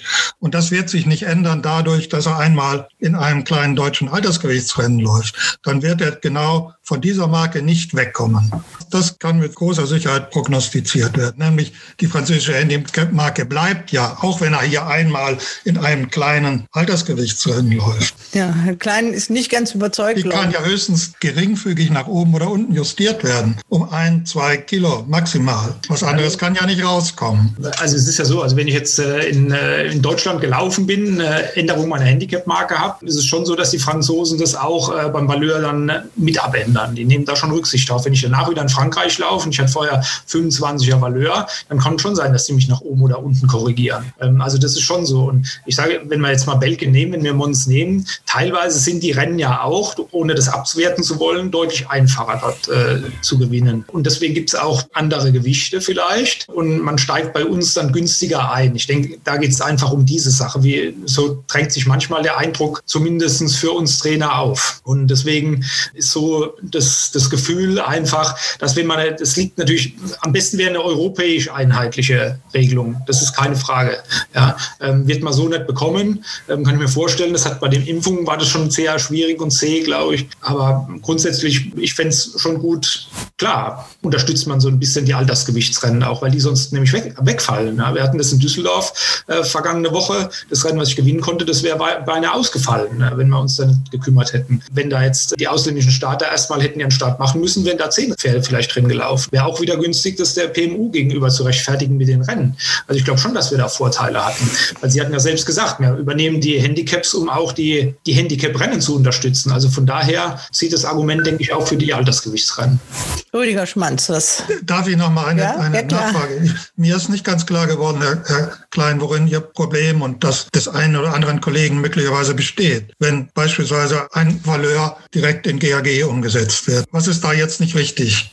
Stimmt das nicht oder ist es zu, zu hoch oder zu niedrig? Oder? Ja, teilweise. Ich kann jetzt keine Pferde direkt nachrechnen, weil ich bin jetzt nicht derjenige, der immer die anderen Pferde mit durchrechnet. Das ist meine Art. Ähm, aber man hat es äh, sehr häufig, dass es äh, so ist, dass eben ein relativ niedriges Handicap oder weil jemand in Belgien viel Nachlass bekommen hat oder in Holland viel Nachlass bekommen hat, dass er bei uns dann deutlich günstiger wieder einsteigt, auch weil das übernommen wird, obwohl er vielleicht die Jahre zuvor ähm, eine ganz, ganz andere Marke bei uns hatte. Oder mit England, wir hatten das jetzt, ich glaube, drei Reimporte, die 25 Kilo Nachlass hatten, im Prinzip innerhalb von einem Dreivierteljahr. Ja, das schaffe ich bei uns nicht, wenn ich das Pferd sechsmal hinterherlaufen lasse. Ja gut, das sind den letzten Fall, den Sie ansprechen, das ist sicherlich Dormio. Das sind natürlich Ausnahmefälle. Wenn ein 75 Kilo Pferd nach England geht und nach einem Jahr kommt es zurück, ist zehnmal gelaufen und zehnmal letzter, dann äh, sinkt es natürlich enorm. Aber das Pferd ist ja auch zweimal dann gelaufen mit dem niedrigen Handicap und hat nicht gewonnen. Also besteht da ist ja kein Problem. Ja. Es war ja zumindest nicht zu niedrig eingeschätzt worden, sonst hätte es ja gewinnen können. Ist, war ja weit entfernt. Ist es aber nicht unabhängig, äh, Harald, du siehst das jetzt nur aus Sicht eines Handicappers. Ich glaube, das ein schwerwiegendes Argument ist aber doch von Ihnen, Herr Klein, äh, die Stärkung der Altersgewichtsrennen, dass das einfach durch die Hintertür diese Rennen, äh, diese Felder voller werden sollen. Ja, sehe ich schon ein Stück weit so. Und ich glaube, da ist uns allen mitgeholfen. Ne? Wie gesagt, ich will ja, Sie, Sie machen aber die Rechnung falsch auf. Sie können nicht glauben, dass dieselbe Anzahl von Pferden, die direkt ins, ins Handicap gehen können, dann ersatzweise in diese Altersgewichtsrennen gehen. Das wird nicht passieren. Die kommen dann gar nicht. Und ein Teil der Importe aus England und Irland wird eben auch nicht gemacht werden. Also die Anzahl der Starter eins zu eins in die kleinen Altersgerichtsrennen zu kriegen. Das wird meines Erachtens nicht funktionieren. Ja gut, eins zu eins denke ich auch nicht. Ne? Aber ein großer Verlust, also ich denke, aus Belgien und Holland wird man uns nach wie vor genauso mit Rennen beschicken, weil sonst laufen die Pferde gar nicht. Ne? Also die wollen ja auch ihre Starts haben. Mit den Importen, gut, das muss man jetzt eh mal gucken, wie das nach dem, nach dem Brexit alles läuft. Das ist gar keine Frage. Gut, die Frage ist natürlich, was will man? Ne? Will man auch die, die deutsche Zucht damit ein Stück weit unterstützen, indem nicht zu viele Importe kommen? Das ist, denke ich, immer so ein Kreis. Ähm, ja, also ich habe da auch nicht die Musterlösung, das ist keine Frage. Ja. Ähm, mir ist es nur immer recht, wenn das äh, in alle Richtungen äh, immer gleich geht. Deswegen fände ich den, den Ansatz nicht verkehrt, äh, zu sagen, okay, auch bei uns ist es so, wie wenn wir, wie gesagt, mein Beispiel war Frankreich, da brauche ich nicht auch nur einen Starter. Die übernehmen unsere Handicap-Marke nicht. Warum auch immer. Die sagen sich halt, nee, das, mir tragen die Einschätzung auf keinen Fall mit. Naja, ein gewisses Verständnis habe ich für die Franzosen auf dem Gebiet, weil sie drei bis fünfmal so hohe Rennpreise haben wie andere Länder in Europa. Und äh, da wollen sie sich dann schon leisten, dass äh, die Leistungsfähigkeit der Pferde von ihren eigenen Handicapern dann eingeschätzt wird. Ja, Rüdiger Schmanz, gibt es da noch Anmerkungen äh, aus ich, Köln? Ich teile, ich, teile, beide Ansichten. Ich, ich bin bei Herrn Klein mit, mit dem Start eines Ausländers im Altersgewichtsrennen, sehe aber genauso Haralds Argumentation, dass das vom Valeur oder vom GAG überhaupt nichts beeinflusst, jetzt was die Handicapper betrifft. Aber es wäre vielleicht für die Besetzung einiger Altersgewichtsrennen und ich glaube auch, dass trotzdem, wenn Importe von zum Beispiel von von der Meulen nicht direkt im Handicap laufen können, sondern erstmal einen Start im Altersgewicht, und dann kommen die trotzdem, weil sie müssen ja laufen und wollen ja bei uns auch was gewinnen. Und dass das eine oder andere Altersgewichtsrennen dadurch stärker besetzt wird, würde den Rennverein vom Umsatz natürlich auch helfen. Vielleicht haben wir ja in diesem Podcast eine kleine Anregung mit auf den Weg gebracht. Das wäre ja vielleicht schon mal ganz schön. Zettel, ich habe hier einen großen Zettel liegen und kannte ja einen Teil der Themen und wir haben demnächst mal wieder eine technische Kommission. Da werden einige dieser Themen da auftauchen. Ähm, wenn Sie in die Ausschreibung gucken, Herr Klein, und suchen Rennen für Ihre Pferde, sind Sie momentan glücklich oder ist es schwierig? Ja, es ist schwierig. Ähm, oder es kommt, es kommt auf die Pferde drauf an und auf die Rahmenbedingungen. Ne? Wir hatten es jetzt äh, heute mehrfach schon Corona-Zeiten. Es gibt weniger Preisgelder und ähm, es liegt natürlich ein Stück weit an unserem Standort. Kann man sagen, okay, ähm, dann macht es doch so und kommt jetzt einfach ins Rheinland mal für die nächsten anderthalb Jahre. Das ist für uns, äh, äh, kommt für uns nicht in Frage. Ich gucke natürlich schon, dass wir nicht zu weit fahren müssen. Ich hatte jetzt beispielsweise, wenn wir auch über die dreijährigen Rennen sprechen, Überlegungen in Hoppegarten waren Debütantenrennen ausgeschrieben, wäre vielleicht dem einen oder anderen von uns entgegengekommen, aber da ist natürlich eine Riesenentfernung dann. Das wäre dann zu weit gewesen, ähm, gerade fürs Lebensdebüt dann einen Tag vorher anreisen, das machen wir nicht. Die Mischung ist gar nicht so verkehrt. Ich würde mir für die Zukunft, äh, wenn es in die zweite Phase geht dieses Jahr, vielleicht als kleine Anregung, auch wenn ich verstehe, dass die, die Produktionskosten für Videoproduktion sehr hoch sind, würde ich mir doch schon wünschen, dass man vielleicht zwei Rennorte an einem Tag hat. Ähm, einfach um so ein bisschen verschiedene Bahnen anzubieten, auch um das Ganze wieder regional ein bisschen weiter zu verteilen. Ähm, ich finde es gut, dass beispielsweise Hannover viele Renntage übernimmt. Es ist aber auch so, dass es nicht so zentral jetzt ist, Hannover. Ne? Und ähm, die Trainingszentrale dort hat auch nur 150 Pferde. Ne? Schauen wir den Südwesten an, da liegen wir, glaube ich, deutlich drüber. Wenn wir jetzt Baden-Baden, Mannheim allein sind wir jetzt bei fast 70 Pferden. Im Baden-Baden nochmal an die, an die 200 plus eben alles, was in Rheinland-Pfalz und Saarland ist, da sind wir schon, schon drüber. Da wäre es schon schön, wenn man ein bisschen in der Region mehr abbekommen. Klar, das ist schwierig, weil auch die Rennvereine das stemmen können müssen. Ähm, das ist keine Frage. Wir finden für alle Pferde Rennen. Problem ist natürlich, dass wir eben dadurch, dass es nur einen Rennort gibt, ähm, oft mal die Pferde gegeneinander laufen lassen müssen. Und das weckt Begehrlichkeiten auch bei Besitzern. Das ist dann immer schwierig. Auf welchem Pferd sitzt der Stalljockey dann? Jetzt habe ich glücklicherweise zwei. Oft haben wir drei Pferde in einem Rennen. Dann ist schon wieder einer, der leer ausgeht. Das ist dann natürlich auch immer so ein bisschen undankbar. Ähm, also so ein bisschen das Ganze breiter gefächert wäre wär günstiger vom Management, wäre eine Arbeitserleichterung für unser, uns Trainer teilweise. Ich glaube aber, Rüdiger, ähm, bisschen illusorisch, oder? Wenn man die Kosten für den Stream sieht. Man sieht ja, wenn man genau hinguckt, äh, dass da auch schon wieder im Vergleich zum letzten Jahr auch schon wieder abgespeckt worden ist. Das Geld ist einfach nicht da, oder? Dazu kann ich weniger was sagen. Klar ist wohl, dass es etwas abgespeckt wurde, aber zu stark wohl nicht. Kann aber Herrn Klein sagen, dass wir in der Planung der Phase 2, die ja ab 13. Juni beginnt, gleich mit Doppelrenntagen starten werden, nämlich mit Köln und Dresden. Und dass wir auch versuchen, dieses Wochenende drauf mit Dortmund Hannover einen Doppelrenntag zu haben. Kann Ihnen auch von Glück sagen, dass zwei Brücken am 28. Juni veranstalten wird im Südwesten, was ja auch sehr positiv ist. Und dass der Renntag dann sogar zeitversetzt zu Hamburg wäre. Wenn Hamburg PMÜ hat, sind die, sage ich mal, um halb drei, drei fertig und dann kann es zwei Brücken beginnen, was ja durchaus von Vorteil sein könnte. Und so hangeln wir uns durch. Ähm, es wird bis Ende Juli nicht allzu viele Parallelveranstaltungen geben, weil die dann auch gar nicht da sind, wenn beispielsweise Bad Harzburg den Plan B äh, verfolgt mit, mit drei Tagen in der Woche, was ja durchaus Sinn macht. Dann sind die Sonntage natürlich mit den Grupperennplätzen wie München, Wallmeier oder vorher Hoppegarten mit dem Fürstenbergrennen natürlich belegt. Und im August hoffen wir, dass wir dann noch stärker loslegen und, und die geplanten Doppelrenntage dann auch durchziehen. Man kämpft um jeden Renntag und Gott sei Dank, äh, Herr Klein, für Sie gibt es auch einen in Mannheim. Also da sind wir sehr glücklich drüber. Ähm, der, der, Herr Schmanz hat mir da teilweise etwas leid getan. Der hat von mir, äh, die, als die Renntermine veröffentlicht wurden, den einen oder anderen Anruf mit keiner allzu guten Stimmung bekommen. Er hatte dann gesagt, naja, wir könnten am 30.04. den Renntag machen, ne? aber ihr müsst halt gucken, kein Rennverein will veranstalten. Und ähm, naja, da hat mich ein bisschen der Ehrgeiz gepackt oder viel, vielmehr auch meinen ähm, Stalljockey Tomaso, der ein unheimliches Engagement an den Tag gelegt hat. Ähm, weil wir gesagt haben, okay, wir haben unseren Rennvereinspräsidenten angerufen, haben gesagt, was brauchen wir für einen Renntag?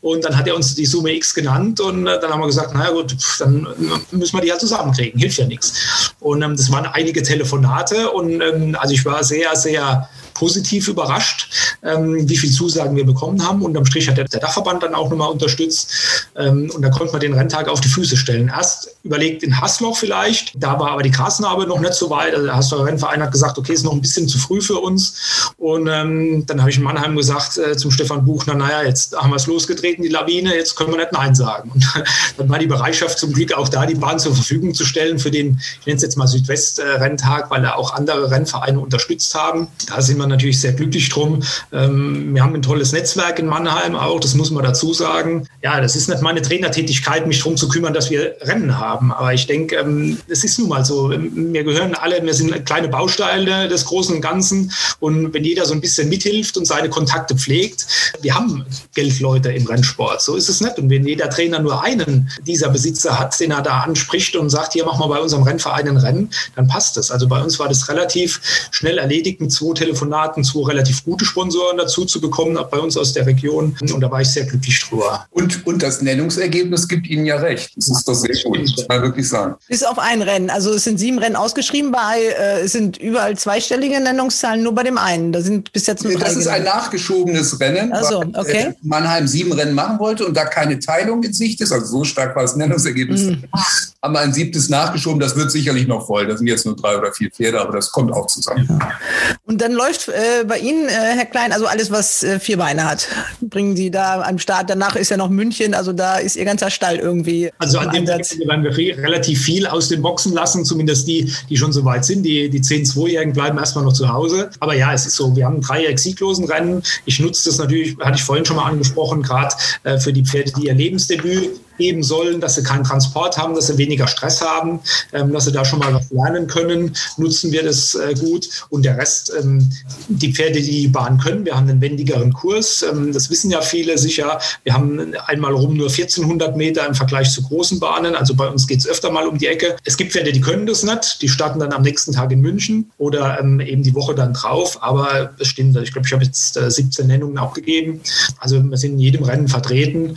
Und ähm, es ist in Mannheim auch wichtig. Klar sind jetzt keine Zuschauer da, aber so der Lokalpatriotismus ist in Mannheim immer relativ stark auch. Ne? Der Horst Rudolf hat äh, seinen ganzen Stall angespannt. Also die Trainingszentrale Mannheim hat fast alle, also hat so gut wie alles gegeben, um auch äh, hier für entsprechenden Umsatz zu sorgen. Ja, aber man sieht ja, dass auch die äh, größeren Quartiere durchaus auch äh, Pferde haben, die sie da hinschicken wollen. Also Peter Schürgen sehe ich auch äh, mit auf den Starterlisten, Christian von der Recke. Also ja, also man muss improvisieren, man muss kreativ sein in diesen Zeiten. Ja, und ich denke, es hat so viel getan in Mannheim, gerade so die letzten Jahre. Also wenn ich jetzt die letzten sechs Jahre sehe, ähm, wir hatten ja vorher die Jahre immer mal so ein bisschen Kritik wegen des Geläufs, weil es rutschig war. Mannheim hat vor, vor fünf Jahren schon Vertitrain angeschafft, einen eigenen. Die Kurven werden regelmäßig besandet. Es wird viel am Geläuf gemacht. Also ich behaupte, dass es eines der ebensten wahrscheinlich ist. Liegt daran, dass wir nur fünf bis sechs Renntage im Jahr haben, klar. Aber es wird viel gemacht. Also ich, in die Sicherheit der Bahn ist viel investiert worden. Wir haben Rails jetzt rings, ringsherum. Es gibt keine, keine offenen Teile mehr zur Jagdbahn nach innen rein. Also es ist sehr, sehr viel passiert. Und ich glaube, das ist auch der Grund, warum viele große Quartiere mittlerweile ihre Pferde schicken. Und auch die Qualität der Rennen ist besser geworden. Ne? Das weiß der Herr Schmanz ähm, besser wie ich. Also wir haben sehr viele Ausgleich 3. Wir haben an fast jedem Renntag einen Ausgleich 2. Wir haben im Juni wieder ein Listenrennen.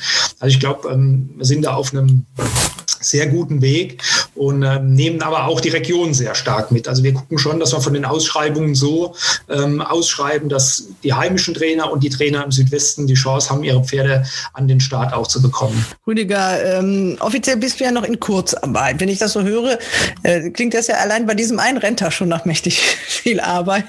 Wie, wie sieht das denn äh, jetzt momentan aus? Wie ist die, wie, wie, wie läuft der Job? Wie viel weniger Rennen sind es? Das heißt aber nicht, dass du äh, entsprechend weniger Arbeit hast, ne? Ganz, ganz, im, ganz im Gegenteil, weil man ja in vielerlei Dingen eingebunden ist.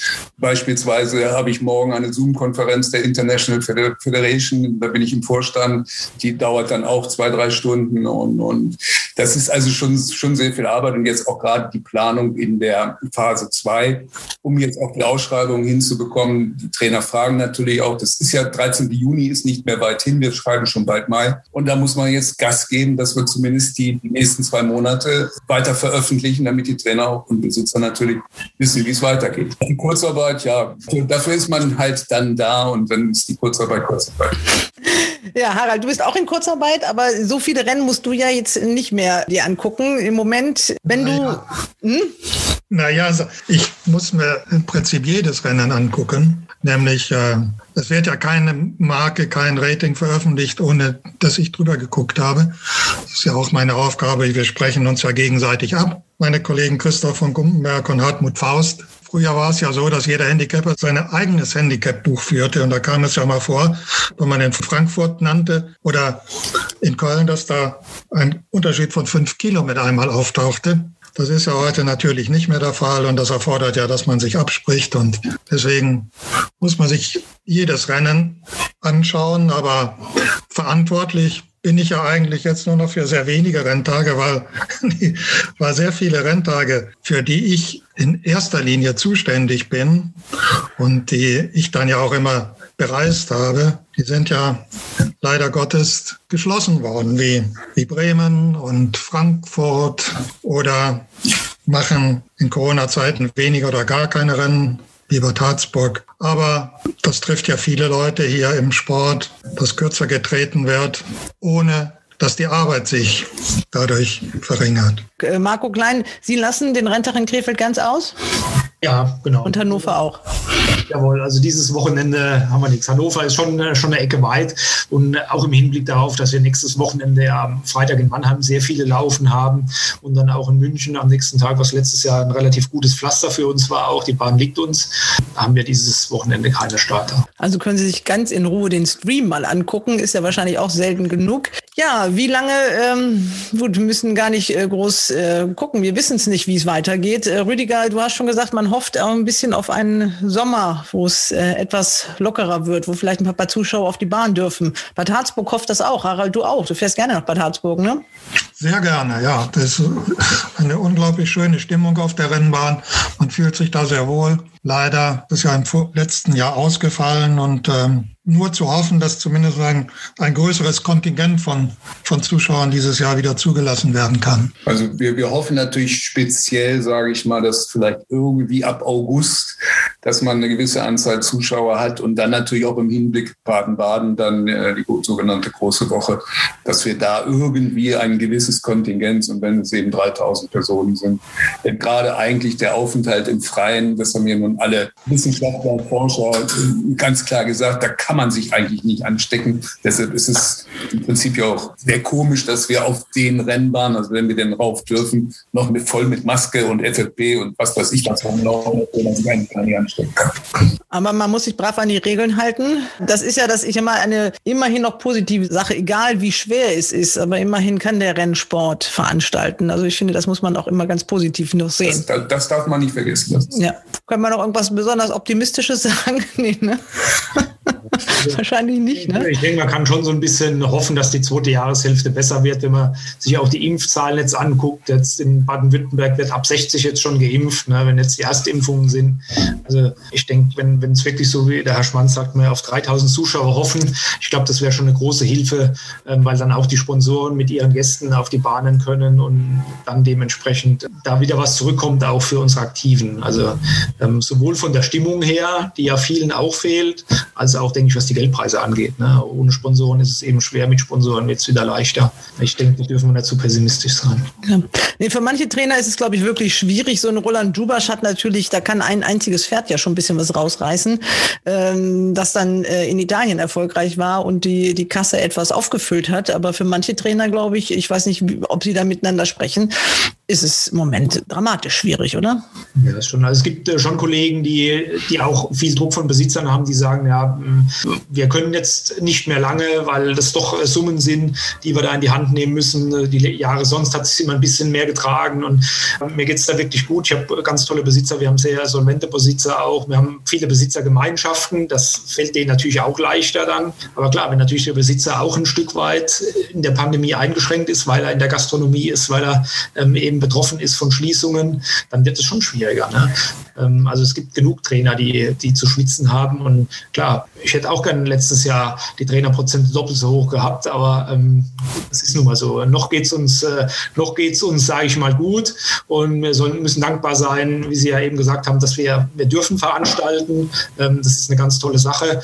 Und ähm, da arbeiten viele Leute auch dran, dass es so funktioniert. Und ich meine, Sie haben es ja selbst gesagt, der Herr Schmanz, der hat da, glaube ich, einen, einen Hauptanteil dran. Ich glaube, das ist so die, der Dreh- und Angelpunkt des, äh, des deutschen Galopp, muss man schon, schon sagen. Jetzt gibt's aber Verstärkung äh, ins Haus. Das heißt, er ist ja schon im Haus, aber jetzt hat er eine andere Aufgabe. Und das ist dann mal ein Mann, der auch weiß, um was es geht, Rüdiger Schmanz. Ich rede natürlich über den äh, neuen Geschäftsführer Daniel Krüger. Ich glaube, mit dem können Sie dann auch über all diese Probleme reden, oder? Und da reden wir auch schon noch nicht in seiner Position drüber.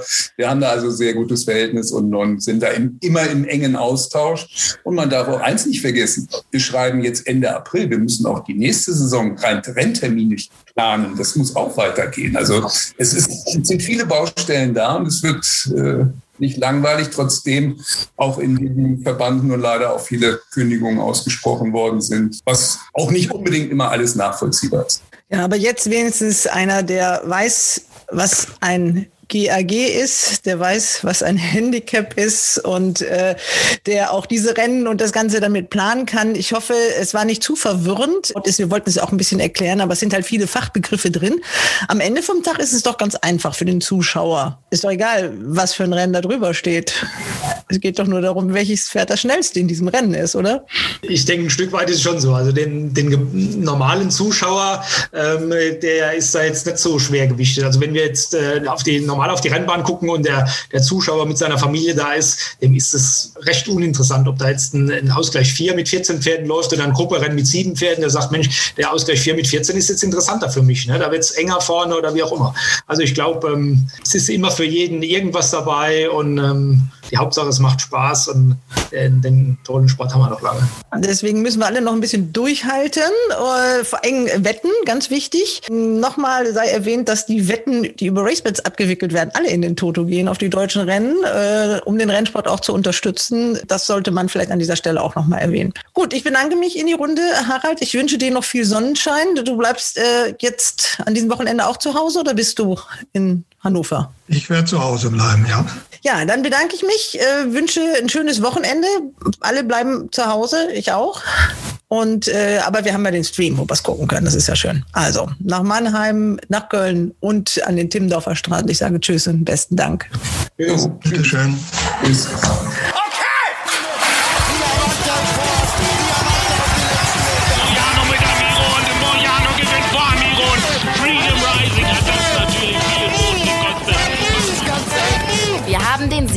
Sieger im Race Bats Podcast. Wir kommen zu den Wetttipps und die Laune ist gut in unserem RaceBats Podcast Wettteam, denn Jungs, ihr habt super getippt, kann ich nur sagen. Ich begrüße Christian Jungfleisch und Quierschied. Hallo Christian. Hallo zusammen. Ronald Köhler und David Connolly Smith in München. Hallo, hallo. Hallo, Servus. Grüß Gott. Ja, ihr habt gewonnen. 4 zu 3 gegen den Herausforderer Oliver Reubke. Und insgesamt hatten wir in unserem Wettspiel, hatten wir alle fünf Sieger sogar, weil Oliver hatte dann im ersten Rennen den Sieger, den hat zwar Ronald auch genannt, den Valando, aber dann das zweite und dritte Rennen habt ihr gleich gewettet mit dem Oliver Reubke zusammen. Ja, und dann wurde es richtig, richtig spannend. Wie habt ihr das so erlebt den Sonntag? Ja, also ich muss sagen, am Sonntagmorgen war mir schon klar, dass unser Tipp in dem dreijährigen Rennen falsch ist. Als ich die Festkurse gesehen habe und habe dann auch gesehen, zu welcher Quote Valando abgegangen ist, war mir schon klar, oh, da hat unser Herausforderer ist schon mal in Führung gegangen. Und dann war ja logisch, dass sich der Showdown dann wahrscheinlich in den Handicaps kommt. Und da bin ich ja sehr stolz auf meine Münchner Kollegen, dass die beide sich hier Power Bullet rausgegraben haben. Und das Dramatische daran war ja noch, er hat ja gegen Zenit gewonnen und Zenit ist durch das Feld Slalom gelaufen und Zenit war der Tipp von Oliver Reubke. Das war ja schon irgendwie ein Höhepunkt, muss man sagen. Und dann im letzten Rennen war ja dann praktisch noch eine Zugabe, dass Gondano auch gegen das Pferd, das auch Oliver Reubke, Tiramisu, sich durchgesetzt hat. Also daher haben wir im Endeffekt von den Punkten her sogar sehr deutlich gewonnen. Aber es gab halt sehr spannende Endkämpfe in den beiden Ausgleichsrennen. Ja, dieses neunte Rennen. Also da haben wir in der letzten Ausgabe schon viel Spaß gehabt. Äh, du warst, also du hast wirklich das erste Mal so richtig energisch gesagt, du verstehst überhaupt nicht mehr, was die da wirklich wetten wollen, Christian. Aber du hast, du konntest also auch zugeben, dass du dich geirrt hast. Du ja. das heißt, so geirrt hast du dich ja gar nicht. Deine waren ja auch zwei, drei, ne? Nein, meine waren äh, zwei, vier sozusagen. Ja, und Zenit hat ein Unrennen, aber ist egal. Die anderen beiden hatten mit Power Bullet das richtige Näschen und Fire Lin ist auch viel, viel besser gelaufen, als ich im Vorfeld dachte. Ja. Ich, muss, ich muss sagen, ich bin ja froh, dass es so gekommen ist für unseren Sieg. Ich habe aber vorher sehr, sehr skeptisch, bin ich ganz und, ehrlich. und You Abby Angel ist super gelaufen, weil der war der Einzige, der dieses Höllentempo an der Spitze mitgegangen ist und trotzdem nicht nachgelassen hat, also als Dritter. Das war eine, eine Riesenleistung als äh, großer Außenseiter. Ja. Ja, und wenn man genau hingehört hat, äh, dann hat man ja auch die Viererwette gehabt. Ne? Und einer aus unserem Team hat nicht nur genau. Wir sagen jetzt nicht, wer das war. hat auch noch die Viererwette. Also ähm, das war eine richtig starke Leistung, muss ich sagen. Das macht es natürlich nicht einfacher ne, für euch in dieser Woche. Nee, die Latte liegt jetzt so hoch. ja. Nein, aber es war wirklich spitze, das muss ich sagen. Und das hat auch Spaß gemacht. Also dann äh, habe ich dann auch in den Handicaps mal ganz genau hingeguckt und kann euch nur gratulieren. Das heißt, wir haben die ersten 100 Euro auf der Seite liegen. Wir wollen ja auch Geld sammeln für einen sozialen Zweck. Die ersten 100 Euro sind im Sack und äh, wir sammeln das aber ein bisschen. Wir wollen mindestens was Vierstelliges haben, bevor wir uns dann überlegen, an wen das geht. Gut, dann fangen wir an haben ähm, einen neuen Mitstreiter, den Oliver Reubke, das muss man auch noch mal sagen, der hat ja wirklich tapfer geschlagen. Den hätten wir gerne in der Runde gehabt, aber das hat leider nicht geklappt. Aus technischen Gründen haben wir es nicht einrichten können, aber herzlichen Glückwunsch auch noch mal von dieser Stelle. Hat einen 200 Euro Gutschein ja gewonnen, zwei Runden hat er gewonnen und in der dritten ist er dann eben an diesem glorreichen RaceBets Podcast Team gescheitert. Kommen wir zu einer neuen Ausgabe und wir haben natürlich auch einen neuen Mitstreiter und der stellt sich mal eben kurz kurz vor. Hallo zusammen, mein Name ist Kevin Österle. Ich bin 32 Jahre alt und komme aus Iffezheim. Da brauche ich wahrscheinlich keinem erklären, wo meine Leidenschaft zum Galopprennsport herkommt. Ja, denn schon als kleiner Junge war ich so oft es ging auf der Bahn und zwischen den Meetings habe ich mir dann die Wartezeit damit verkürzt, mit meinen kleinen Spielzeugpferden zu Hause alles nachzuspielen. Ja, das Geräusch vorbeigaloppierender Pferde fasziniert und fesselt mich bis heute. Ich liebe die Atmosphäre und das Flair auf der Bahn, den Nervenkitzel beim Wetten und natürlich auch das Fachsimpel mit meinen Freunden bei dem ein oder anderen Leckerpilz am Bierstand. Und ja, auch wenn das Frühjahrsmeeting leider ausfällt, die Vorfreude auf die große Woche ist schon riesig, wenn dann endlich wieder Rennen vor meiner Haustür stattfinden. Wir haben zwei Renntage und zwar am Samstag geht's in Krefeld los und am Sonntag folgt dann Hannover. Fünf Rennen habt ihr euch wieder ausgesucht und wir beginnen gleich mit dem wichtigsten Rennen dieses Wochenendes. Da geht's auch ein bisschen noch ums Derby und es ist ein Gruppe 3 Rennen. Wer möchte denn da anfangen und ein bisschen was zu sagen? Ja, ich könnte was, gleich was sagen. Äh, das ist natürlich ein sehr interessantes Rennen. Das ist äh, mehr nicht so sehr für das Derby, sondern für die 2000 Guineas interessant. Aber Krefeld ist für mich die Bahn, wo die Startnummer die größte Rolle spielt und für mich persönlich für die alle Pferde, die Startnummer 10 oder 11 haben, streichen, sofort streichen. In diesem Fall sind das die zwei Favoriten. Also äh, das Pferd von Zuberich, Best of Lips, als Startnummer 11, glaube ich, von 11 Starter. Und das Pferd von Schirgen, der nachgenannt wurde, Lord Chairman, hat Startnummer 10. Und deshalb würde ich am liebsten beide weglassen, obwohl natürlich das sind theoretisch die besten Pferde im Rennen. Aber ein Pferd, was mich interessiert, ein Graver hat vier Stück im Rennen und der Stalljockey reitet, wie heißt er, Surin Beach oder sowas, ne? Ja, genau, ja. Surin Beach, die Nummer 9. Und ich finde, das ist ein ganz interessantes Pferd. Der hat Start Nummer 3, das ist sicherlich besser als Start Nummer 10 oder 11. Starker Reiter, das Pferd hat gute Formen und äh, die Münchner Form war sehr gut im letzten Herbst, wo er gewonnen hat. Also das wäre mein Tipp. Das Dr. Bush Memorial, den Titel sollten wir fairerweise auch noch mal sagen. Es sind trotzdem, David, es sind ja drei Pferde noch, noch mit Derby-Nennung drin. Deswegen habe ich gesagt, ja. ein bisschen mit Blick aufs Derby ist es doch noch. Und ja. äh, das konntet ihr nicht wissen. Wir haben da auch in unserer Runde eben drüber gesprochen. Also Harald Siemen bedauert das sehr, dass es nicht mehr so diese richtige hm. Derby-Vorprüfung ist. Er sagte, früher war das mal ein bisschen anders. Da sind die noch mehr Derby-Pferde auch mehr Mühe ins Rennen gelaufen. Das konntest du ja, ja eben nicht wissen. Deswegen habe ich aber gesagt, es zeigt trotzdem noch ein bisschen in Richtung Derby. Okay, okay, was sagt ihr denn dazu? Ja gut, David ist ein Mann, der ein Verfechter der Startboxen daher geht er halt davon aus, dass sie meines Erachtens die zwei besten Pferde keine Chance mehr haben. Äh, das ist halt ein bisschen schwierig, weil wenn ich mir anschaue, Best of Flips, klar hat Startbox Nummer 11, ist auch Jahresdebütant, das im Vergleich zu manchen anderen Startern könnte auch ein kleiner Nachteil sein.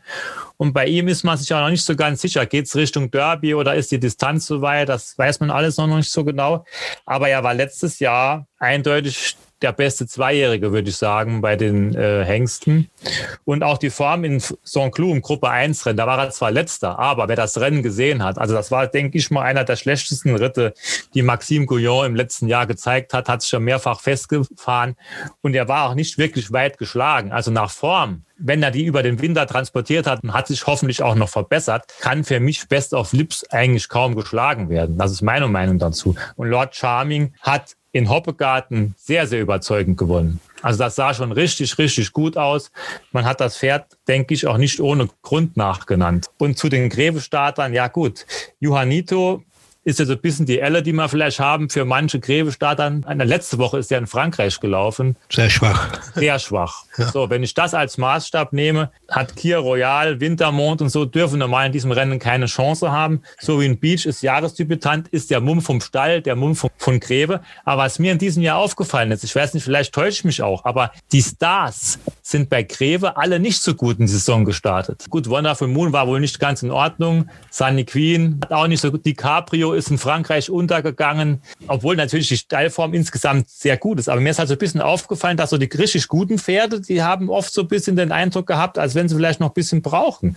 Und daher bin ich mir auch bei Surin Beach nicht so richtig sicher. Also ich würde eher mit der Nummer 1 oder mit der Nummer 5 gehen, trotz der Startbox. Aber Ronald hat bestimmt noch eine eigene Meinung dazu.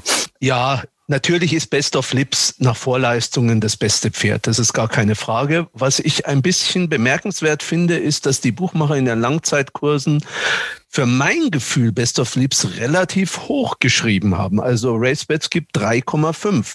Das ist eigentlich für ein Pferd, was so gute Vorleistungen hat, für mein Gefühl ein bisschen viel.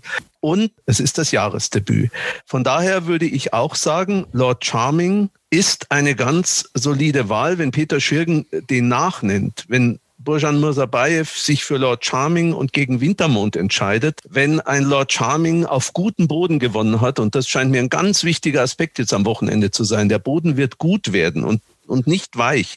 Also wir müssen eigentlich Pferde äh, finden, die guten Boden können. Dann ist Lord Charming in meinen Augen sehr interessant, auch wenn er natürlich noch nicht die Welt geschlagen hat. A Winning Warrior von Greve ist aber kein ganz schlecht eingeschätztes Pferd. Was mir bei Henk Greve nicht so gefällt, ist, wenn er so mit der Schrotflinte schießt wie in dem Rennen. Natürlich hat er sehr viele Dreijährige, die er irgendwo starten lassen muss, die er äh, auch versuchen muss auseinanderzuhalten, die er gar nicht so auseinanderhalten kann. Aber da bin ich mir nicht so sicher.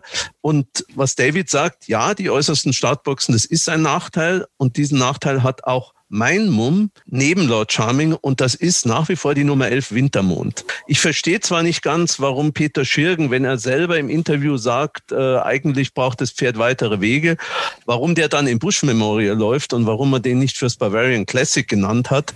Aber mir gefällt das eigentlich ganz gut. Sibylle Vogt auf Wintermond. Sie hat vor drei Jahren dieses Rennen mit einem ähnlich klingenden Namen gewonnen, mit Winterfuchs. Ich glaube, es war damals sogar ihr erster Gruppesieg, wenn ich mich nicht täusche. Das eine Pferd hat mit dem anderen natürlich nichts zu tun. Nein. Aber vielleicht äh, wird dieser Wintermond ein bisschen unterschätzt. Klar, der war nur Dritter hinter Juanito, hinter Kir Royal. Aber der wurde wesentlich, sagen wir mal, zurückhaltender angefasst in dem Rennen als äh, die beiden Erstplatzierten. Aber wenn Wintermond eine Chance hat, dann muss natürlich Lord Charming eine ganz dicke Chance haben, weil äh, Burjan hätte sich sicher sonst nicht für Lord Charming entschieden. Wenn ich euch so zugehört habe, dann habe ich einen Namen zweimal gehört und das ist die Nummer 5, Lord Charming. Sehe ich das richtig? Könntet ihr ja. euch auf den einigen oder was meint ja. ihr? Oder doch Best of Lips? Oder David, wen hattest du nochmal? Ich habe den Beach äh, vorgeschlagen, aber ich, ich habe nichts gegen Lord Charming. Vor allem aus Münchner würde ich sehr gerne einen Münchner Sieg in diesem Rennen sehen. Ne? Ja, dann, dann, Dann einigen wir uns doch auf einig. die Nummer 5. Ganz kurz muss man, vielleicht haben wir gar nicht drüber gesprochen, Mythico haben wir nicht erwähnt, der im Derby-Wettmarkt doch sehr, sehr weit vorne steht und in Frankreich sehr enttäuschend gelaufen ist und jetzt sehr schnell wieder aufgeboten wird. Auf kürzere Distanz. Auf ja. kürzerer Distanz, äh, wenn wirklich nichts war in Frankreich, wenn er einfach nur keinen Bock hatte oder so. Wir haben die ganze Zeit immer von Mythico gesprochen, dann muss man ihn heute fairerweise noch einmal erwähnen. Also so ganz, ganz abschreiben darf man den noch nicht. Ne? Ja, die 1 Best of Lips, äh, die 6 Mythico und die 11 Wintermond. Das sind ja noch die drei Pferde, die eine Derby-Nennung haben. Da muss man schauen. Aber ihr habt jetzt euch für Lord Charming entschieden. Ja. Ja. Das wird also eingebongt. Hören wir doch mal, was Kevin Österle getippt hat. Nun zu meinen Tipps. Im fünften Rennen in Krefeld, dem Dr. Busch Memorial, habe ich mich für Lord Charming entschieden. Das Lebensdebüt in Hoppegarten fand ich sehr beeindruckend. Er hat gut auf die Hilfen des Jockeys reagiert und man wird ihn ja mit Sicherheit nicht nachnennen, wenn kein Mumm vorhanden wäre. Aber klar, Best of Lips muss man hier erst einmal besiegen, wobei es Lord Charming auch noch zugute kommt, dass er in dieser Saison bereits gelaufen ist. Ja, also in diesem ersten Rennen eures Tippspiels wird es keine Entscheidung geben. Okay, hat er gleich. Ja. Wie geht's weiter? Ihr habt noch ein Rennen in Krefeld. Ja, ein ganz heißes Handicap, ein Ausgleich 3 über 1200 Meter mit Viererwette, mit 10.000 Euro Jackpot in der Viererwette. Also das ist schon attraktiv. Kann man sich über die Viererwette auch ein bisschen Gedanken machen, wenn wir jetzt einen Sieger suchen. Ich habe drei Pferde in diesem Rennen im Visier. Es ist das Rennen Nummer 7, Nummer das haben wir noch sieben. nicht gesagt. Ja, Genau, das siebte ja. Rennen. Und zwar gehe ich davon aus, dass eben die Bodenverhältnisse anders sind als in den letzten Wochen. Ich gehe von gutem Boden aus und habe mir ausgesucht die Nummer 4, Quiet Waters mit Lucas Delosier. Der ist auf gutem Boden äh, besser. Beim letzten Start ist er so ein bisschen aus der Startbox gestolpert, lag dann im Mittelfeld, hat sich in der Zielgeraden etwas schwer, hat sich da, hat dann doch noch den zweiten Platz erkämpft. Mit der guten Startbox, wenn er ordentlich aus der Box kommt, dann sollte er diesmal im erweiterten Vordertreffen mitgehen können und ganz weit sein. Zweites Pferd, die Nummer 11, Boy Charlton mit Miki Kadedu und getrainiert von Pavel Wovchenko. Den finde ich brandgefährlich in dem Rennen. Der braucht unbedingt guten Boden. Er ging zuletzt beim Jahresdebüt in Köln vom letzten Platz aus sehr weite Wege und packte trotzdem noch gut an, war gar nicht so weit hinter Quiet Waters. Das könnte diesmal auch andersrum gehen. Und dann will ich noch erwähnen die Nummer 12, Cody Beach. Auch Cody Beach wird von gutem Boden profitieren. Ob er dann in der Zielgeraden wirklich standhält, weiß ich nicht. Also mein Hauptmumm sind die Nummer 4 Quiet Waters und die Nummer 11 Boy Charlton. Falls sich jemand fragt, warum erwähnt er die drei Rende Fleur nicht aus dem äh, Stall von Marcel Weiß. Ich glaube, dass diese Stute auf weichem Boden besser ist und das trifft auch auf den dreifachen Sieger Knight Rider zu, der zudem natürlich Aufgewicht hat. Also Boy Charlton oder Quiet Waters. Was meint ihr denn dazu? Ja, Boy Charlton ist auch mein Mumm. Also äh, der ist mir letztes Jahr auch sehr positiv aufgefallen, wo er neulich gelaufen ist. Und äh, ich glaube auch, wie gesagt, auf besserem Boden ist er besser. Die Startnummer 6 ist äh, wunderbar. Cadetto ist ein Jockey, den ich mag. Wovchenko ist schon in guter Form. Also ich, für mich spricht sehr viel für Boy Charlton. Christian. Ja, also ich kann mich Ronalds Ausführungen sehr gut anschließen, aber ich tendiere eher zu Quiet Waters, muss ich ehrlich dazu sagen, weil Quiet Waters war vor drei Gegnern. Steht es teilweise besser gegen die. Klar, Boy Charlton ist sehr, sehr gut gelaufen. Der Witz war ja noch, der, Boy, äh, der Wovchenko hat vorher im Interview Boy Charlton mehr oder weniger abgesagt. Und dann kommt er da angeschossen. Da habe ich noch gedacht, äh, der könnte sogar noch in die Wette reinlaufen. Aber der ist bei seinen ersten Jahresstart wirklich sehr, sehr gut gelaufen. Das muss ich zugeben. Aber ich tendiere doch ein bisschen mehr für Quiet Waters. Für den Sieger, obwohl ich mir relativ sicher bin, dass Boy Charlton auch in die Viererwette reinlaufen wird. Und so ein bisschen habe ich auch noch Mumme auf die Zehen, weil die in Krefeld immer sehr gut läuft und bodenunabhängig ist. Aber an sich würde ich eher zur vier tendieren. Das wäre mir lieber als jetzt die Nummer 11 Boy Charlton. Aber ich denke, es sind beide in der Viererwette. Ronald, du entscheidest das jetzt. Und ohne große Erklärung, du hast das Rennen jetzt analysiert, du hast fast zu jedem Pferd was gesagt. Komm, ob oder top. Die vier oder die elf? Die vier. Die vier. Quiet Waters ist euer Tipp in diesem siebten Rennen. Und Kevin Österle? Krefeld, siebtes Rennen, da habe ich mich schwer getan. Knight Rider und Quiet Waters sind zuletzt bereits aufeinander getroffen und sollten auch hier wieder vorne mitmischen können. Meine Wahl fiel aber letztendlich auf Rennes de Fleur. Der Sieg zum Saisonabschluss war schon stark und ich denke, da ist noch mehr im Tank. Ja, der hat sich also nicht gekümmert um den Boden. Der setzt, Rennes de Fleur. Der setzt auf das Team Marcel Weiß und Baujan Mosabayev. Na gut. Okay, also da könnte schon interessant werden mit den Wetten. Wir suchen diesmal, das muss man noch mal kurz erklären, in der ersten Runde machen wir es ganz einfach, suchen wir nur die Sieger und wenn äh, es einen Gleichstand gibt, dann hat der Herausforderer den Vorteil, dass er dann trotzdem eine Runde weiterkommt. Der spielt um 100 Euro. Gut, dann kommen wir nach Hannover am Sonntag. Da habt ihr euch drei Rennen ausgesucht. Es geht los mit dem fünften Rennen. Wer stellt es ein bisschen vor? Wer sagt was dazu? Also ich finde dieses Rennen äußerst schwierig. Es ist ein Rennen für vierjährige ältere Stuten. 1900 Meter, es ist ein relativ großes Feld. Es gibt mehrere Gruppenpferde in diesem Feld. Es gibt auch sehr interessante Starter aus Frankreich. Ich weiß nicht, ob er ein richtiger erste Chance hat, dieser Red Hot von Gavin Hernan. Das ist ein Trainer, den ich mag. Lucas de Delosier reitet. Die französische Form würde normalerweise nicht reichen gegen Gruppenpferde wie Schwesterherz und Nika und so weiter. Aber trotzdem hat die bestimmt eine gute Platzchance. Der Gavin Hernan kommt nicht umsonst nach Deutschland. Interessant ist auch der aus dem Schirgenstall jetzt, letztes Jahr bei Klug, das war, der war der Grund für die Streit sozusagen zwischen Klug und Helmut von Fink. Daraufhin hat Helmut Fink alle Pferde weggenommen, weil der ja nicht im Preis der Diana gelaufen ist, was er Wofür wollte. ja der arme Markus Klug unheimlich viel konnte, ne? dass, die, dass die nicht gelaufen ist. Also das darf man ja auch mal so in Anführungsstrichen ja, sagen. Ne? Und der ist vielleicht ein bisschen besser aus dieser Formen sagen, in jedem Fall.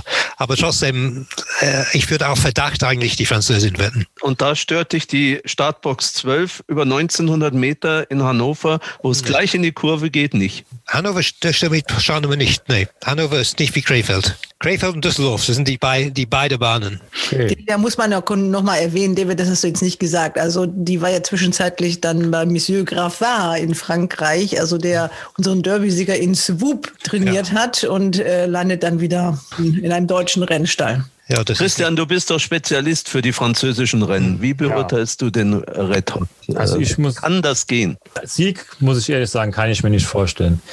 Das Pferd kommt aus einer Pause von Oktober, 5.10. letzter Start. Beim letzten Start war Red Hot auch ganz weit hin, hinter Dea. Ich weiß nicht, ob ihr das gesehen habt. Die war deutlich hinter Dea. Was man natürlich Red Hot zugute halten muss. Die 1900 Meter sind wahrscheinlich für Red Hot jetzt besser. 2400 Meter ist die schwächste Form, die dieses Pferd eigentlich gezeigt hat. Ihre Formen sind auf 2000 Meter und so rum sind sie besser. Sie hatte Valeur von 44 in Frankreich. Nur mal so als Vergleich dieser Patron, der letztens gelaufen ist, der hat 49,5 gehabt, dass man mal so ein bisschen eine Elle hat. Aber ich sehe in diesem Rennen ein großes Problem, dass die Deutschen Favoritinnen, sage ich mal. Love is the Higher Law und auch Schwesterherz für mich beide nicht auf der optimalen Distanz laufen. Schwesterherz ist für mich eine Meilerin, vielleicht sogar 1400 Meter fährt, läuft jetzt hier 1900, gut, hat auch schon mal 2000 gewonnen, das ist mir schon bekannt, das war aber ein Auktionsrennen und das darf man auch nicht überbewerten. Love is the Higher Law, ja gut, da, da hat man natürlich diesen überzeugenden Sieg in Mülheim gesehen, aber äh, das darf man auch nicht überbewerten, weil die dritte, die ist da so gut gelaufen, dass sie danach direkt die Karriere beendet hat. Also das war wahrscheinlich auch nicht so äh, überragend. Und ihre besten Formen in Irland hat dieses Pferd auch über 2400 Meter, also über weitere Wege gezeigt. Und bei ihrem Debüt für Andreas Wöhler ist sie in Hannover sehr schwach gelaufen. Gut, damals hat der Wöhler auch gesagt, das war vielleicht alles ein bisschen schnell, Stallumstellung und so weiter, aber sie ist in Hannover bei ihrem letztes Jahr sehr, sehr schwach gelaufen. Also das war nicht viel. Also das, das sehe ich hier ein bisschen schwierig. Der finde ich eigentlich, muss ich sagen, recht interessant in diesem Rennen, obwohl die Distanz auch gerne ein bisschen weiter sein könnte. Und von GAG her darf man auch Nika nicht außer Acht lassen, obwohl natürlich die letzte Form ganz ehrlich unterirdisch ist. Die letzte Form ist meilenweit entfernt von, von ihrem Vorjahresform, ne? also sogar Gruppe 2 gewonnen hat.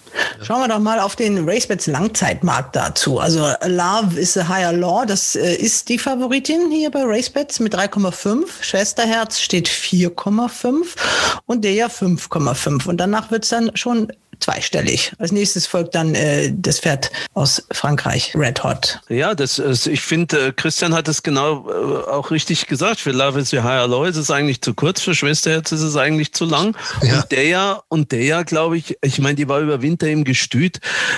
Da ist es auch ein bisschen zu kurz. Ich glaube, Ja. dass sie sowieso auch ein bisschen weichen Boden bevorzugt. Also, dass das beim Jahresdebüt da jetzt gleich geht, das kann ich mir nicht vorstellen. Deswegen, ich habe auch irre. Eigentlich finde ich keine Siegerin in dem Rennen. Ja. Ich habe mich dann Super. Du kommst immer nicht raus. ja, ja, also nein, aber es, es spricht halt gegen alle was. Also äh, Ja. wenn ich mich für jemand entscheiden müsste, würde ich mich trotz allem für Love is the Higher Law entscheiden, weil einfach der Stil gut war. Klar. Da war nicht viel dahinter. Auch eine Naida, die da gelaufen ist, war sicher nicht, nicht annähernd in Topform.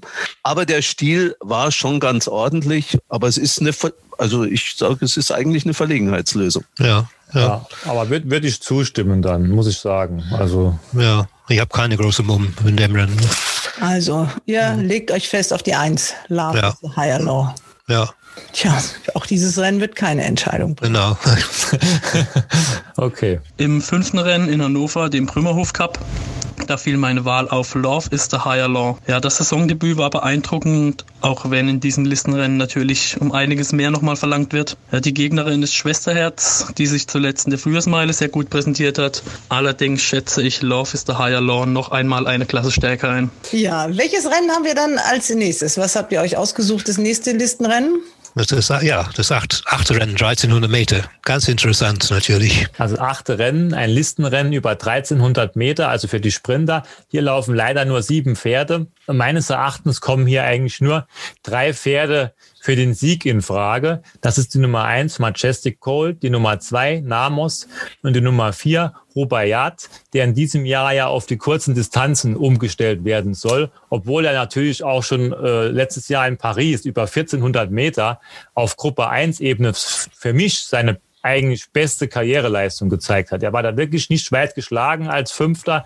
Da waren gute Pferde vorne dran. Und ich denke, dieses Rennen hat man auch so ein bisschen zum Anlass genommen, dass man ihn auf kurze Distanzen umstellt. Und insbesondere ist in Deutschland die Konkurrenz auf den Sprinterdistanzen nicht so wirklich stark. Und nach Rechnung ist Rubaiyat hier das Pferd. Er trägt anderthalb Kilo weniger als Majestic Colt und Namus. Aber gut, man muss es natürlich erst mal sehen. Aber ich denke, er ist hier sehr, sehr interessant. Er wird natürlich auch keine tolle Quote bringen. Das ist uns ja auch allen bekannt. Ja, Majestic Colt, die Nummer eins, ist für mich von diesen drei genannten der schlechteste. Also ich kann mir nicht vorstellen, dass er gewinnt. Er war eigentlich immer hinter Namos, obwohl er letztes Jahr bei seinem Jahresdebüt noch vor Namos war. Da waren aber auch die Gewichtsverhältnisse günstiger. Ja, und bei Namos ist für mich eigentlich die letzte Jahr- gesehen der beste deutsche Sprinter. Da ich ein bisschen abergläubig bin, ich habe gesehen, er hat da den Stallnamen geändert. Das Pferd läuft nicht mehr nach dem Stallnamen, es läuft jetzt unter dem Klarnamen der Besitzerin. Das sind so Kleinigkeiten, die mich immer ein bisschen stören, aber es ist halt nur, weil ich abergläubig bin. Das hat mit dem Pferd nichts zu tun.